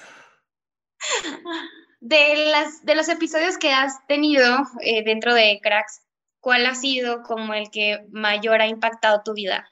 Híjole, la verdad es que esa es una pregunta que me hacen mucho eh, y no lo tengo. No. No lo tengo porque de cada uno, a mí, yo creo que Cracks es lo que más ha impactado mi vida, Cracks en sí. El hecho de hacerme aprender, hacerme, abrirme las puertas para, para aprovechar el tiempo de estos personajes extraordinarios y de forzarme a estar presente con atención plena eh, pensando en que les debo el respeto a ellos y a la gente que escucha por más de una hora y media cada semana el episodio, eh, eso me ha hecho tomar los aprendizajes de una manera tal vez más seria, más a conciencia y, y aplicarlos más en mi vida, ¿no? Entonces, de cada uno me llevo ideas, de cada uno me llevo aprendizajes. Hay algunos que aplico de una manera más inmediata, hay unos que me hacen pensar y reflexionar y, y hay unos que simplemente me, me, ayudan a ver que las maneras en las que pensaba yo antes eh, estaban muy limitadas y con simplemente abrirme una rendija de una nueva realidad y darme un poquito la oportunidad de explorar, pues eso es lo que más me deja. ¿no? Muy bien. Padrísimo, Oso. Me pues muchas gracias, María. Gracias por tu tiempo y gracias por escuchar Cracks y ser parte de la comunidad. Sí, seguiré. Seguro. Que tengas un gran año. Gracias. Igualmente, que te vaya excelente. Bye. Bye. Si te gustó este episodio, compártelo con alguien usando el link cracks.la diagonal 102. También sigue Cracks Podcast en Spotify o suscríbete en iTunes y califícanos con 5 estrellas para que más gente nos encuentre. Mencióname en Instagram o Twitter con la lección que te llevas del episodio de hoy como arroba osotrava y enséñame en dónde escuchas Cracks. Puedes encontrar links a todo lo que mencioné el día de hoy en cracks.la diagonal 102. Y eso es todo por hoy. Yo soy Osotrava y espero que tengas un año nuevo de Cracks. Este episodio es presentado por Vic. Si me conoces, sabes que soy un consumidor voraz de audiolibros y que he probado todo tipo de aplicaciones para seguir nutriendo mi mente mientras manejo o mientras corro o hago ejercicio, pero sin duda, por mucho, Vic es mi favorita. Con Vic puedes convertirte en una máquina de aprendizaje porque con solo 15 minutos al día puedes leer más de 12 libros al año. En Vic tienen más de 250 mil títulos y puedes escuchar resúmenes de bestsellers en menos de 15 minutos o libros completos, incluido mi libro Haz lo que importa, así como mis Vic originales como Cómo combatir el síndrome del impostor. Vic, por ser escucha de cracks, te regala 7 días de prueba y después contenido ilimitado por solo 167 pesos al mes en un pago anual de 1.999 pesos al suscribirte a Vic. Simplemente ve a cracks.la diagonal Vic. Vic se escribe B alta E E K. Una vez más, es cracks.la diagonal Vic. Este episodio es presentado por Hospital Ángeles Health System. Cada invitado con el que platico en el podcast me abre los ojos a nuevas tecnologías que están impactando de forma positiva la manera en que todos nosotros vivimos. Una de las áreas en las que el avance tecnológico está generando más impacto es en el área de la salud, especialmente con los avances en cirugía robótica que permiten intervenciones con menos sangrado, menos dolor, cicatrices más pequeñas y una recuperación mucho más rápida. Hospital Ángeles Health System el programa de cirugía robótica más robusto en el sector privado en México. Cuenta con 13 robots Da Vinci, el más avanzado y versátil del mundo, y con el mayor número de médicos certificados en cirugía robótica, con la cantidad de horas necesarias para poder operar, ya que tiene el único centro de capacitación de cirugía robótica en todo el país. Este es el futuro de la cirugía. Si quieres conocer más sobre el programa de cirugía robótica de Hospital Ángeles Health System